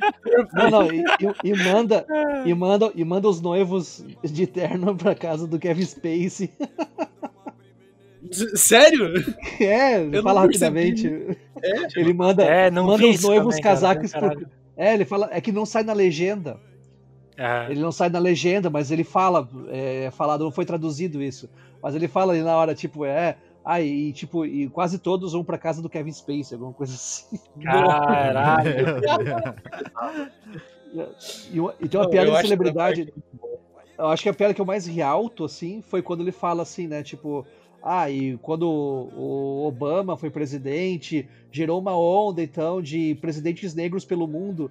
Aí mostra o presidente do Canadá, que foi. Não sei se vocês entenderam a piada, Ah, mas sim, que, tipo, ele fez um blackface ali. ele fez um né? blackface na época da faculdade, assim, né? E aí foi pegaram no pé dele, né? Um politicamente correto, tá? Porque você fez blackface e tal. Ele teve que pedir desculpas, tipo, 30 anos depois. Porque ele fez um blackface na, numa festa no, no, no Canadá. Ele pedir desculpas públicas e tal, e fazer umas ações afirmativas e tal. Ele faz a piada assim, E- tipo, até presidentes negros, aí mostra o, a foto da época da faculdade do presidente do Canadá lá. Meu Achei caramba. Não, isso, isso lembrou, no mesmo trecho ainda, ele fala, tipo, ah, e daí vieram heró- heróis pelo mundo, assim, salvando, né? Depois do Obama, tipo, o Donald Trump, o, o Jair Bolsonaro, o Kanye West. É. o Kanye West. Mas acho que a minha a cena, outra cena favorita no comentado aqui é a do Brian, do meu xará.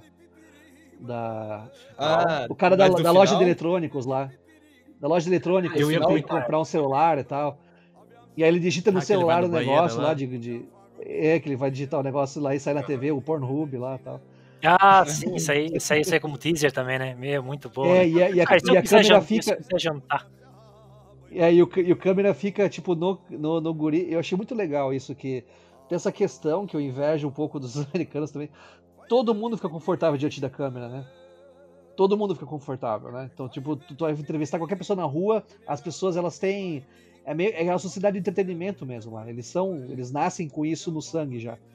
E o cara ali, o Brian da loja ali, ele fica ali, dá uma de The Office, né? Ele fica olhando. Ele É, olha pra sim. câmera, ele dá uma olhadinha pra câmera, como se estivesse no The Office, assim, igual o Jim. assim, Aham. The Office. Ele olha pra câmera e fala, tipo, é, eu acho que ele não vai voltar. Fala, tipo, um negócio assim. Ele fala, Ele Eu acho- aprendeu, não, eu acho que ele Ele aprendeu, aprendeu a usar É, e, e- ele e aprendeu a aparece ele preenchendo, isso, é. né? Procurando, né? Ele- Não, e, É, e o e que ele é pesquisa um- também é não né? tão tipo, boa a piada, mas é mulher uma negra piada. com homem pequeno. é, é um estranho. pequeno branco, sei lá. É, Ele coloca uma mulher com um homem humorista, tipo, ele tá se descrevendo, tá ligado? E eu acho muito bom que É o Brian, ele aparece no final do filme também. Vocês lembram que ele vai é, é. é, enfrentar o vilão lá no filme e, ele mostra o celular ele fala, olha, eu tenho um celular, eu tenho o meu, meu guia aqui no meu celular, e daí aparece o cara falando, tá ligado? Sim. É, na minha pequena calculadora tem o irmão do Brian. É, e é sempre, É. sempre essas piadinhas bobas, né? Tipo, ó, fica em silêncio aí que eu tô conversando com o cara com camisa azul aqui no celular. Não, esse cara sou eu. Ai, ai. Mas é essa- essas piadas bobas que pega, né? Tipo, essas que a gente gosta, tipo. Porque, tipo, que tem todo esse quesito, né? Tipo, não, não é, não é tipo um estúdio com dois atores que foi escrito essa piada, né? É ele fazendo essa piada pra alguém que, tipo, não escutou essa piada, né? E aí vai ter essa reação, né? É, a outra É piada de teste de. É, a, Perdão, outra piada de, a outra piada de teste de resistência é do. Que ele vai passar um fax lá e, e. e demora e vai e volta. E cada fax é Oi, what's up? Aí manda um fax, aí volta. How, how you do? Ele. Chilling. Aí manda chilling, leva cinco minutos volta. E aí eu vi que o, o cara lá, ele não sabia, ele achou que, tipo, era um documentário sobre um também um estrangeiro se adaptando à tecnologia ali. Era um russo se adaptando a tal. Tanto que o número era da Rússia. e o cara mandou, era de verdade o número, e de verdade da Rússia mandava isso pra ele. Então, olha a a produção do filme, né? Teve que ligar pra alguém na Rússia pra essa pessoa responder de verdade um fax da Rússia pros Estados Unidos naquele momento, Meu sabe? Deus. Tipo. Argo, tá ligado? Vocês viram o Argo, o filme? É mais ou menos Sim. isso.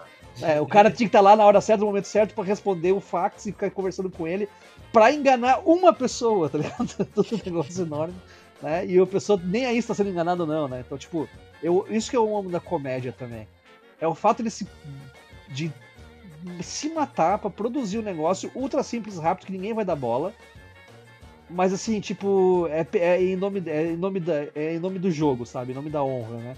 Ah, a comédia consegue fazer cenas extremamente desnecessárias e uma produção ultra elaborada pra uma coisa totalmente idiota, inútil.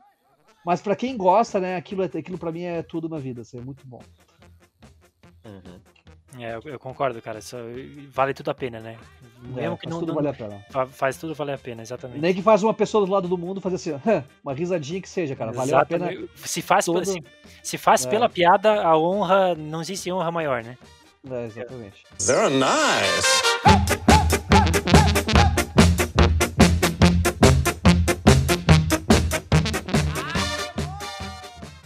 Só pra encerrar, vamos ter que. A gente não pode passar isso aqui sem falar da cena final. Foi uma ajeitada ou não foi do Rudy Giuliani? É aí que tá, né? Aí que tá o negócio. Eu creio que Como foi, assim? cara. Eu creio que foi, cara. Eu tô por fora aí, gente. No, no pro- Nossa. prefeito lá, o prefeito de Nova York, né? Eu, eu tô enganado. É. Porque ela tira o microfone antes, É. depois ele alegou que ele tava ajeitando porque tirou o microfone. Mas ela tirou, tipo, o tempo antes. Não, foi uma Ele ajeitada. deu- Isso, isso lá foi uma ajeitada, cara. Ele, ele, ele meteu a mão lá, lá dentro da calça, tá ligado? Não foi nem superficial. É, não, não tem. E ninguém E, tipo- coloca a lapela na frente também, né? Tipo, a lapela fica nas costas, né? É. Não faz muito sentido, Vocês, per- vocês perceberam, né? Tipo, a técnica dela, tipo, o tempo inteiro ela tava tocando na, na coxa dele, assim, pra chamar a atenção e tal. Eu vou dar uma comparação aqui. É, no filme do Bruno, também do Sasha, é, teve uma cena similar, que ele foi com outro político pra cama do quarto do lado, e ele começou a trocar uma ideia e começou a querer transar com o cara. Só que o político, ele ficou todo irritado e saindo xingando tudo, porque ele era o Bruno, né? Era um cara e o político em si não era gay. Ele saiu chamando ele de viadinho, falando que aquilo era bizarro e tal se fosse o, o- um cara que tivesse entrado com aquele político no filme do Borat 2, eu duvido que ele ia estar mexendo na calça dele, que estaria é, dando bola, tá ligado? É, com Isso certeza. é um julgamento meu. Ah, sim. No entanto, eu acho que é, é uma cena que tu pode comparar muito bem e falar que não, é muito provável que o cara só tava sendo escroto. Sim. A gente Cara, não precisa nem muito longe pra ver um comparativo próximo. Sim, mas é, é, é muito bom que o, que o Borat volta com aquela tipo de cueca e tal, né? E fala, não, meu é transe comigo, eu, meu cu, sei lá, meu cu é, é mais ajeitado, sei lá, tipo, E o essa- cara se sacrificando pela filha. Essa cena é muito boa, porque na verdade ele tá se sacrificando pela filha, como faz parte do roteiro e da reviravolta ali, né? Mas ele também, ele tava salvando a atriz. Ele tava fazendo isso que o negócio Também, tava pegando. claro. Ele entrou pra livrar ela Sim, de qualquer cara. abuso sexual do, do, do, do Giuliani. Foi um negócio duplamente útil, né? Não, eu vi até entrevista, tipo, dos dele e da atriz, né, falando sobre essa cena, e ela falou, tipo, ah, eu, eu me senti tranquilo e seguro porque eu sabia que ele tava, tipo, preparado pra entrar a qualquer momento no quarto, sabe? Sim. Eles até dizem que eles fizeram, tipo, é, dentro do quarto, pelo que eu entendi, eles fizeram, tipo, um anexo onde ele ficava escondido, preparado só pra entrar, sabe? Então, Ah. tipo, realmente foram bem cuidadosos, assim. É, e mesmo, imagina, cara, eu fiquei imaginando, tipo, a produção depois, tipo, comemorando, tá ligado? Que eles conseguiram fazer isso e deu tudo certo. A questão, tipo assim, eu, eu, eu, eu penso assim, eu já apresentei teatro, assim, bem amador, assim, na escola de teatro e tudo mais, e depois, depois da peça, sabe, que- aquela euforia de, tipo, terminar a peça de teatro e, e comemorar com, com, com, o pesso- com o elenco, né, com os atores. Mano, a comemoração que eles fizeram depois de conseguir, tipo, realmente fazer isso, essa façanha, de até mesmo o cara dar uma aquela ajeitada e tal, porra, deve ter sido, meu, barato, tá ligado? Tipo, comemorando. É, Mas eu fiquei vê, feliz tá, por eles, tá ligado? Independente de posição política também, gente, é uma coisa que, que não é tão legal, que também reclamaram do Michael Moore, no caso, de manipular né, e forçar situações para revelar ah, coisas erradas né, do outro lado, né? Ali, eles fizeram assim, não é assim, não fizeram uma cena que do nada aconteceu o cara, né, tipo, dar em cima dela, né? Eles fizeram, eles desenharam a cena pra isso. Eles forçaram, criaram uma Sim, isca sim. de propósito Sim. incriminar um cara de propósito. Então, assim, tipo, o viés político tá muito claro aqui, né? Ah, e tudo bem, eles não. Ninguém tá reclamando, ah, porque eles são de esquerda, porque não sei. Não, não. É, é, é, é um tema tão delicado, né? Essa questão que, tipo, não se fala de política ali, né? Mas o. o mas assim, é, é- eu amo Sacha Baron Cohen, não leve a mal, mas isso é muita cozice, né? Você armar um circo desse tamanho, criar uma isca pra você incriminar um cara na época da eleição pra tentar quebrar com o É. ciclo, né? Do, do... Então, Eu- assim, eu- tipo, eu de uma concordo, forma. eu né? Eu concordo. uma opinião um pouquinho diferente. É. Porque, porque assim, é, ali ele não estava cometendo um crime o político, porque era algo consensual. Como o Brian mesmo falou, a menina tava no personagem dela dando indiretas pro cara e chegando no quarto ela falou, ah, tirar a roupa e fazer alguma coisa. Ela falou algo nesse sentido, sabe? É, e a personagem Então, tem 15 anos, e só que a atriz tem 22, então não Ah, seria algo. Tá. Entendeu? É, eu não me Ah. recordo. No filme é, no filme é crime. Fora do filme não é crime. Aí se mistura o que é Sim. filme e o que é realidade. Na realidade não é crime. Dentro do filme Aham. é, na ficção, entendeu? Caralho, isso a atriz tem nebuloso. 22 anos? Aham. Não parece, mano. É, mas eu acho que não. Eu, que eu Tu queria achou dizer que tinha não- quantos? Eu achei que tinha mais ou menos a idade que falando filme, uns 15, sei lá, Não, 17, capaz. pá. Não. Porque não É parecia ser mais do que isso, tá ligado? Diferente disso. Mas eu não sei se vocês podem me corrigir, mas foi dito a idade dela durante a entrevista? Chegaram Não, a acho jogar que, essa- acho que não. Acho que não. É, não, não foi. Porque Mas eu ele- não sei se eles deixaram claro antes da entrevista também. Ah, Ó, é o que, eu, o que eu queria dizer, tipo assim, é que eu, eu concordo. Tá dando eco? Não sei. Não, eu que falei, né? Tipo, não, só falava assim, você é jovem, você é muito jovem, mas É, não falava a é. idade, né? Falava, Ela falou que era, tava começando também, né? Ah, primeira entrevista, algo do tipo. É, também, o que, o que eu quero dizer, tipo assim, eu concordo com o Brian, que, que é realmente cozice, realmente, tipo, fazer isso, forçar, forçar um crime, né? Tipo, né, forçar a pessoa a dormir e tal.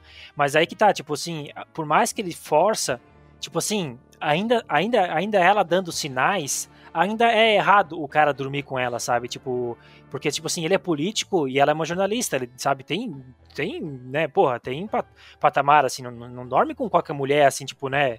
Cadê o profissionalismo? Cadê, né, a ética, né? Sei lá se ele, é, se ele é casado, sei lá, enfim. Ou nem perguntou se ela tem namorado, enfim, sabe?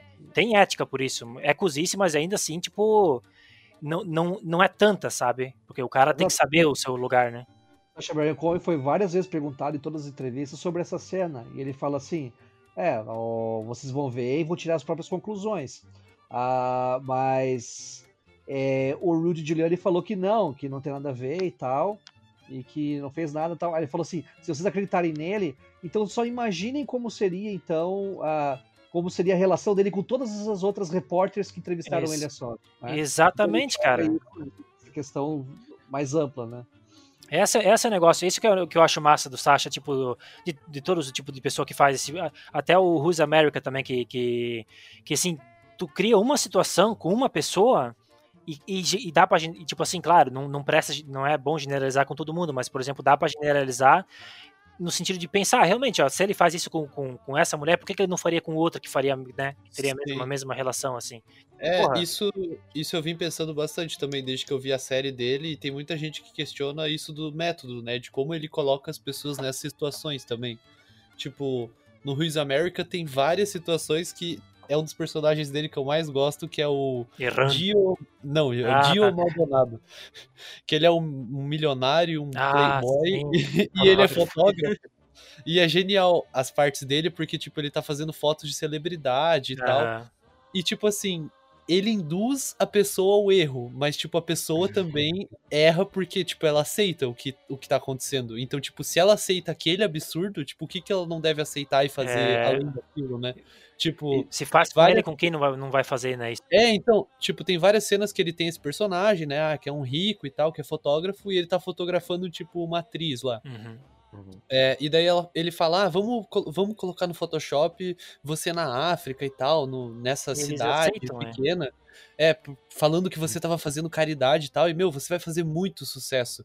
E daí, tipo, a mulher fala, ah, beleza, vamos fazer então. E, tipo, ela aceita, sabe? E daí eu fico. E não- depois ela falou, tipo, ah, eu sei que é um absurdo, mas eles me induziram a fazer isso. Mas, tipo, ele, ele É. falou pra você, ah, vamos fazer. Ela podia ter é. dito, não, não vou fazer isso. Não acho certo, né? Não acho certo. É. Não, é aquela parte que É que ele. tem- Só deixa eu, só deixa eu completar, tipo, essa parte do, do mesmo personagem comprando um iate. O que, Ah, o, que, o que, que o vendedor de iate não, não, não faz? Se ele faz pra esse cara ali, meu, ele, tipo, o que, que ele vai. Não vai deixar de fazer pra outras pessoas, né? E se já não fez tam- também, sabe? É, ele induz um cara que ele quer vender o iate, tipo, pra um grupo terrorista, né? É, E é, fala, ah, dá pra gente colocar metralhadoras, Sim, eu- coisas pra queimar corpos na água. É porque você sabe, né? Tem essa- esses refugiados que às vezes tentam subir no barco. Talvez a gente tenha que colocar fogo na É, água. dá pra colocar choque, não, dá pra colocar o que você quiser, dá pra pôr. Tipo assim. E, e é- é- essa é a base do humor dele, né? Ele, tipo, se, se colocar nessa posição pra trazer verdades da outra, do outro, né? Do, do oposto, né? De quem ele conversa. Pode falar, Richinho, desculpa. É que eu ia dizer que tem grau de aceitação, né? Tem gente que dá pra ver que tá bem desconfortável na situação, tem outros que estão acompanhando a mentalidade, mas estão no limite de é, cair fora, e tem outros que estão na piração total, achando aquilo mais do que aceitável, aquilo louvável. É naquela. É, tem até...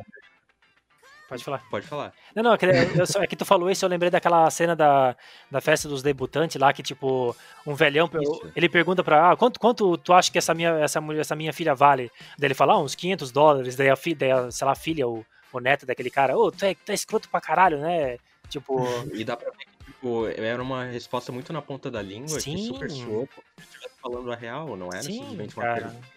Tipo, era... é triste de ver esses negócios. Mas voltando até assim, o, o que- o- que é muito importante também a gente pegar, o que o Richard falou agora é muito, muito interessante. É, as pessoas que se põem em situações que ficam constrangidas, né? E o que não, não- não- nem sempre é uma coisa legal de fazer, né? Ah, vem da questão muito importante para analisar esse tipo de cena, tá? A pessoa assinou o direito de imagem antes ou depois? Essa é a grande pergunta, tá? Se você assinou antes e você é sacaneado, se ferrou, entendeu? Você tá ferrado. Uhum. Agora, se você assinou depois, aí sim, você não só ah, compactuou com o uso da tua imagem, como você compactuou com o que aconteceu, né? Nessa cena. Então, uma coisa para se investigar nessas cenas também é assim, tipo, a pessoa que assinou depois é mais grave, porque ela passou Ah. por aquilo tudo e ainda aprovou. Ela se constrangeu, mas aprovou, porque, ah, vou aparecer na TV, legal.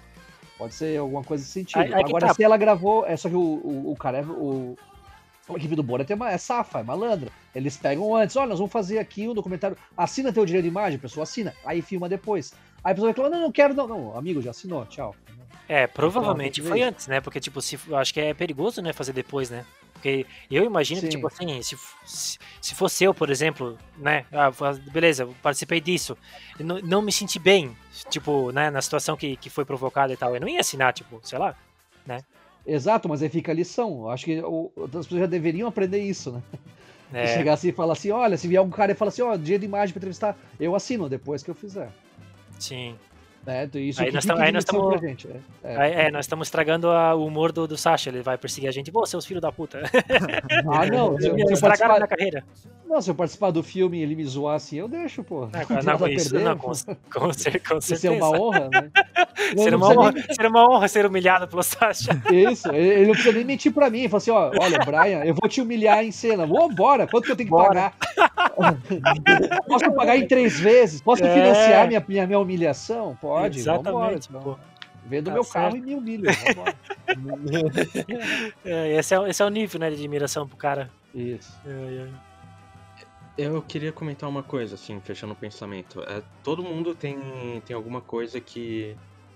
é, digamos que o Borat realmente venha em entrevista cada um de nós. Com certeza ele vai conseguir retirar o constrangedor da gente, sabe? Sim. Porque todo, todo indivíduo tem suas particularidades. Isso é do ser humano.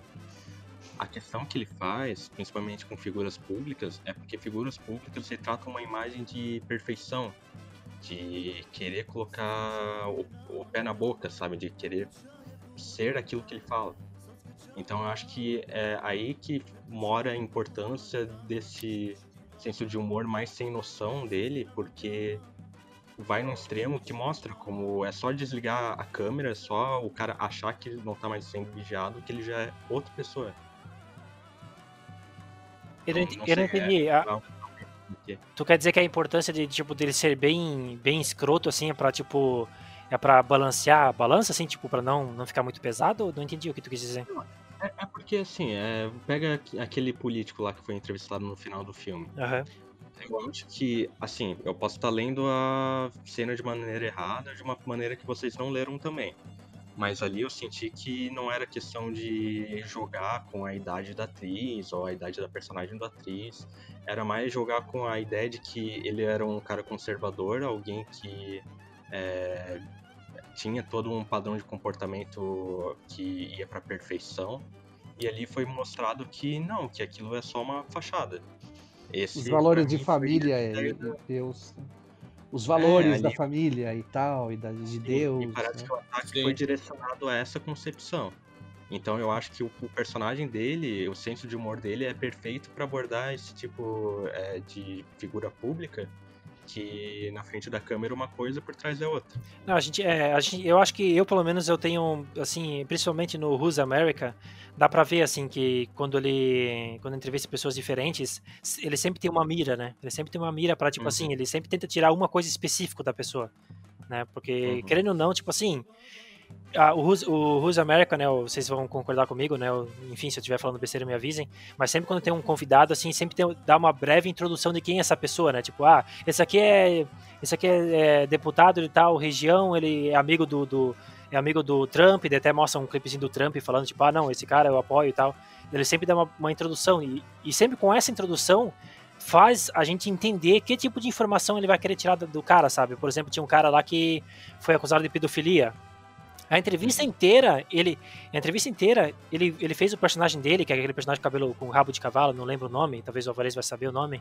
Mas enfim, a entrevista inteira ele fala, tipo assim, que ele, que ele, é, que ele ama, ele ama crianças e ele quer re, ressignificar o, o significado da palavra pedófilo. Ele quer, é, ele quer que ele, ele quer criar, tipo assim, pra ele, pedófilo significa amar criança e não, tipo, estuprar criança. Ele, ele fica brincando com isso, tipo assim, ó, eu sou pedófilo e estou aqui com o meu amigo pedófilo. E o, e o, cara, o cara realmente é pedófilo, tá ligado? Ele tem acusações de pedófilo. Daí o, cara fica tipo assim, não, não, não me chama de pedófilo, eu fico ofendido com essa coisa. Não, mas pra mim significa isso, eu sou pedófilo e eu, você também é pedófilo.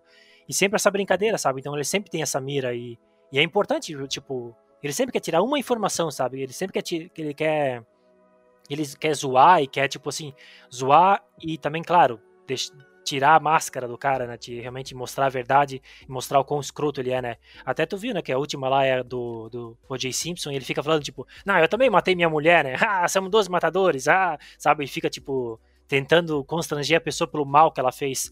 É, é, é filha da putagem, mas é a, é a filha da putagem mais, mais benevolente que existe na humanidade, sabe? Eu acho muito foda isso.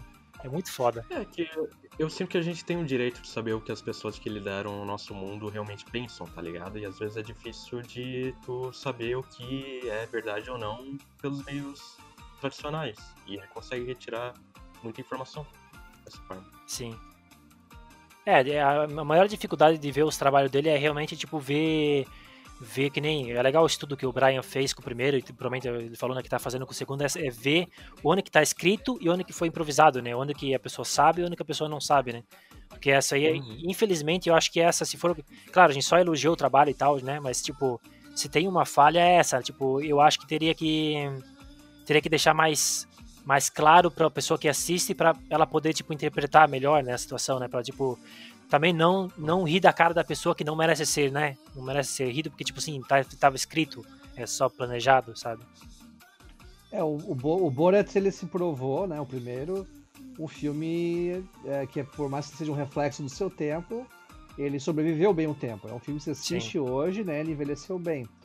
Por ser um pouquinho mais amplo e menos específico, né? Agora, esse segundo filme, o tempo vai dizer se esse fato de atacar diretamente o conservadorismo da era Trump, pré-eleição de reeleição, né? Época de reeleição, se esse filme vai se sustentar, né? Tanto quanto o primeiro Borat sustentou, então é uma questão de tempo. Então eu também eu só vi uma vez, eu quero reassistir e vamos ver se depois, né? Quem sabe se ano que vem, pós-Covid, o mundo mudando, né? Então ele é muito pontual, na verdade. Ele é o filme mais dos 2020 de 2020, né? Sim. Ele fala de eleição, ele fala de Trump, fala de Rudy Tá- tá- Giuliani, fala de Covid, Muito fala do, de fake news, fala de. Nossa, tá tudo ali. É, é um microcosmo 2020. Esse põe, o- põe o 2020 numa cápsula chamada Borat 2 e manda pro espaço. É isso aí. A maior representação do, do ano tá dentro desse filme. Então tem que Porra, ver se tem isso. até Jair Bolsonaro. Tem até É. Jair Bolsonaro, né? Tem que vamos ver se agora esse filme vai se sustentar, né? Porque pela inovação não vai, né? Então, mas pelo. Tem que ver se a qualidade dele de humor vai, né? Então essa é, É. Uma, uma questão mais subjetiva, né? Mas vamos ver. É, eu creio que vai se, vai se sustentar no sentido de documental, né? Por mais que a gente sabe que perdeu um pouco essa vibe, só que vai, vai meio que acabar, tipo, datado, né? Não vai perder, não vai perder o valor, tipo, vai perder talvez o valor estético no sentido de, tipo, ah, piadas, né? Não, existe- tipo, isso não existe mais, isso já passou e tudo mais. Mas vai, vai ficar documental, né? Tipo, é um produto documental de 2019 e 2020, né? Aí só mais um detalhe. só- e só mais um detalhe aqui. o- tem uma relação entre o primeiro e o segundo filme que eu achei brilhante. Que parece até que foi pensado, sabe? Tudo planejado. O que traz uma naturalidade maior, histórica pro filme, como realidade, é o fato de que no segundo ele faz de tudo para fazer as pazes com os Estados Unidos, mas em nenhum momento ele vai tentar falar com o Trump, né? Ele vai lá pro Michael Pence, né? Tentar dar a filha dele como, como presente. Ele vai pro Giuliani. Mas vocês sabem por que, que ele não vai pro, pro. tenta ir atrás do Trump diretamente? Ele, ele caga, né? No, na, na Porque ele no Tower, né? primeiro. Porque no primeiro filme ele faz cocô na É. frente da Trump Tower. E isso tá no primeiro filme. E aí, isso foi ligado pro segundo, esse cara virou presidente, entendeu? E esse cara cuja, sua, cuja torre foi cagada pelo Borat num filme, virou o presidente e ele fez essa ligação entre os dois. Então, tipo, Sim. essa mistura de realidade com ficção, usando da realidade para trazer a ficção, né? para justificar elementos narrativos da ficção, é para mim uma qualidade estu- estupenda do Borat 2, mas também, sem querer, deu certo no primeiro, né? Inclusive, eu ia dizer que, ah, escolhe esses personagens, né, ali do Michael Pence, depois do Rudy Giuliani. Tipo, é muito engraçado quando eles desistem do Michael Pence e começam a pensar em outras pessoas, né? E daí, ah, fulano, ah, não, fulano tá, tá preso. Ah, e outro fulano também tá preso. É. Ah, esse foi acusado de, de abuso e também tá preso. E o outro, ah, foi preso por corrupção, tá ligado? Sim. É muito absurdo. Vocês viram que o Trump ele tweetou, né, falando do Sasha, né, que não, ah, humor, não tem, não vejo graça nenhuma, não tem humor e tal. Daí o, daí o Sasha ele retweetou falando que tipo, enquanto eu não- sei exatamente o que ele falou, mas tipo assim, enquanto tiver pessoas como o Trump que são absurdas, né, ele vai continuar fazendo humor. Ele, tipo, ele só ele agradeceu o Trump pelo material, tá ligado? Ah, ele falou assim que é, é muito raro, tipo, uma coisa que ele gosta de fazer, é, uma coisa que ele precisa, que o mundo precisa, são de, de palhaços engraçados, né? É, exatamente. E falou assim, e que, se Deus quiser, ano que vem o Trump vai estar desempregado e possa também trabalhar com comédia, como um palhaço engraçado. Algo assim. O que que você ia falar, Richard? Não, não, é já mudando um pouco de assunto, que eu lembrei que o Trump também tinha dito que ele foi o único cara que o, o- que o Sasha não enganou, porque há muitos anos atrás ele entrevistou o Trump também, mas como LJ. Aham. E só que ele foi super enganado, assim, tipo, o LJ que fingiu meio de é, um cara que tinha problema mental e o Trump ficou super tentando explicar as coisas muito lentamente pra ele, tá ligado? Aham. É, mas assim, em represária todo mundo responde, né? Mas no momento todo mundo cai como pato também. É, não, e depois, na verdade, o- ele, ele enganou o Trump falando que ia entrevistar ele, só que ele tava junto com um cara de terno e gravata, que seria, tipo, o Trump quando viu, achou que era o cara de terno e gravata. Quando entrou na sala, o cara de terno e gravata, tipo, é o segurança dele, do Ali aham. Então, tipo, não, tu vai ser entrevistado por esse cara. Aí o Trump foi enganado ali já. Falou, não, por você? Tá, mas já que tô Sim. aqui, vamos lá então. Aí ele foi enganado, não entendeu direito o que tava acontecendo. Aí o Trump falou até que tava com a filha junto. Falou assim, eu não gostei, mas a minha filha achou divertido. Falou. A própria filha gostou. Mas é. Sim, ele foi enganado, mas assim, não dá pra acreditar em nada que o Trump fala também, né? Então, É. eu acho que é isso. Bora, Borat 3. Então. Gustavinho não tem nenhuma conclusão, só que o Gustavo tá. Não, não. Eu deixei mais vocês falarem nesse podcast mesmo, que vocês que mais acompanharam Ô, Gustavinho, dá. Então dá o recadinho final, que é final da segunda temporada, e ano que vem tem a terceira temporada do Lapela Podcast. É, precisa gritar. e eu pedi pra tu dar o recado e eu que dei, tá ligado? Mas dá um recadinho bonitinho aí. É verdade, gente. Claro que já, já deu todo o spoiler aí pra vocês, mas esse é o último episódio da nossa segunda temporada, né? A segunda temporada, considerando que a primeira nem existiu direito, né? Foi o É, quê? é, Dois a primeira- episódios. Primeira Dois foi curta, episódios. foi curta. A primeira temporada foi dois episódios, só foi a- o piloto e a continuação do piloto. né? Sim. E agora a segunda temporada se encerra agora. A gente não vai mais ter gravações esse ano. A gente vai tirar nosso período de férias Ah. tão merecidos, né?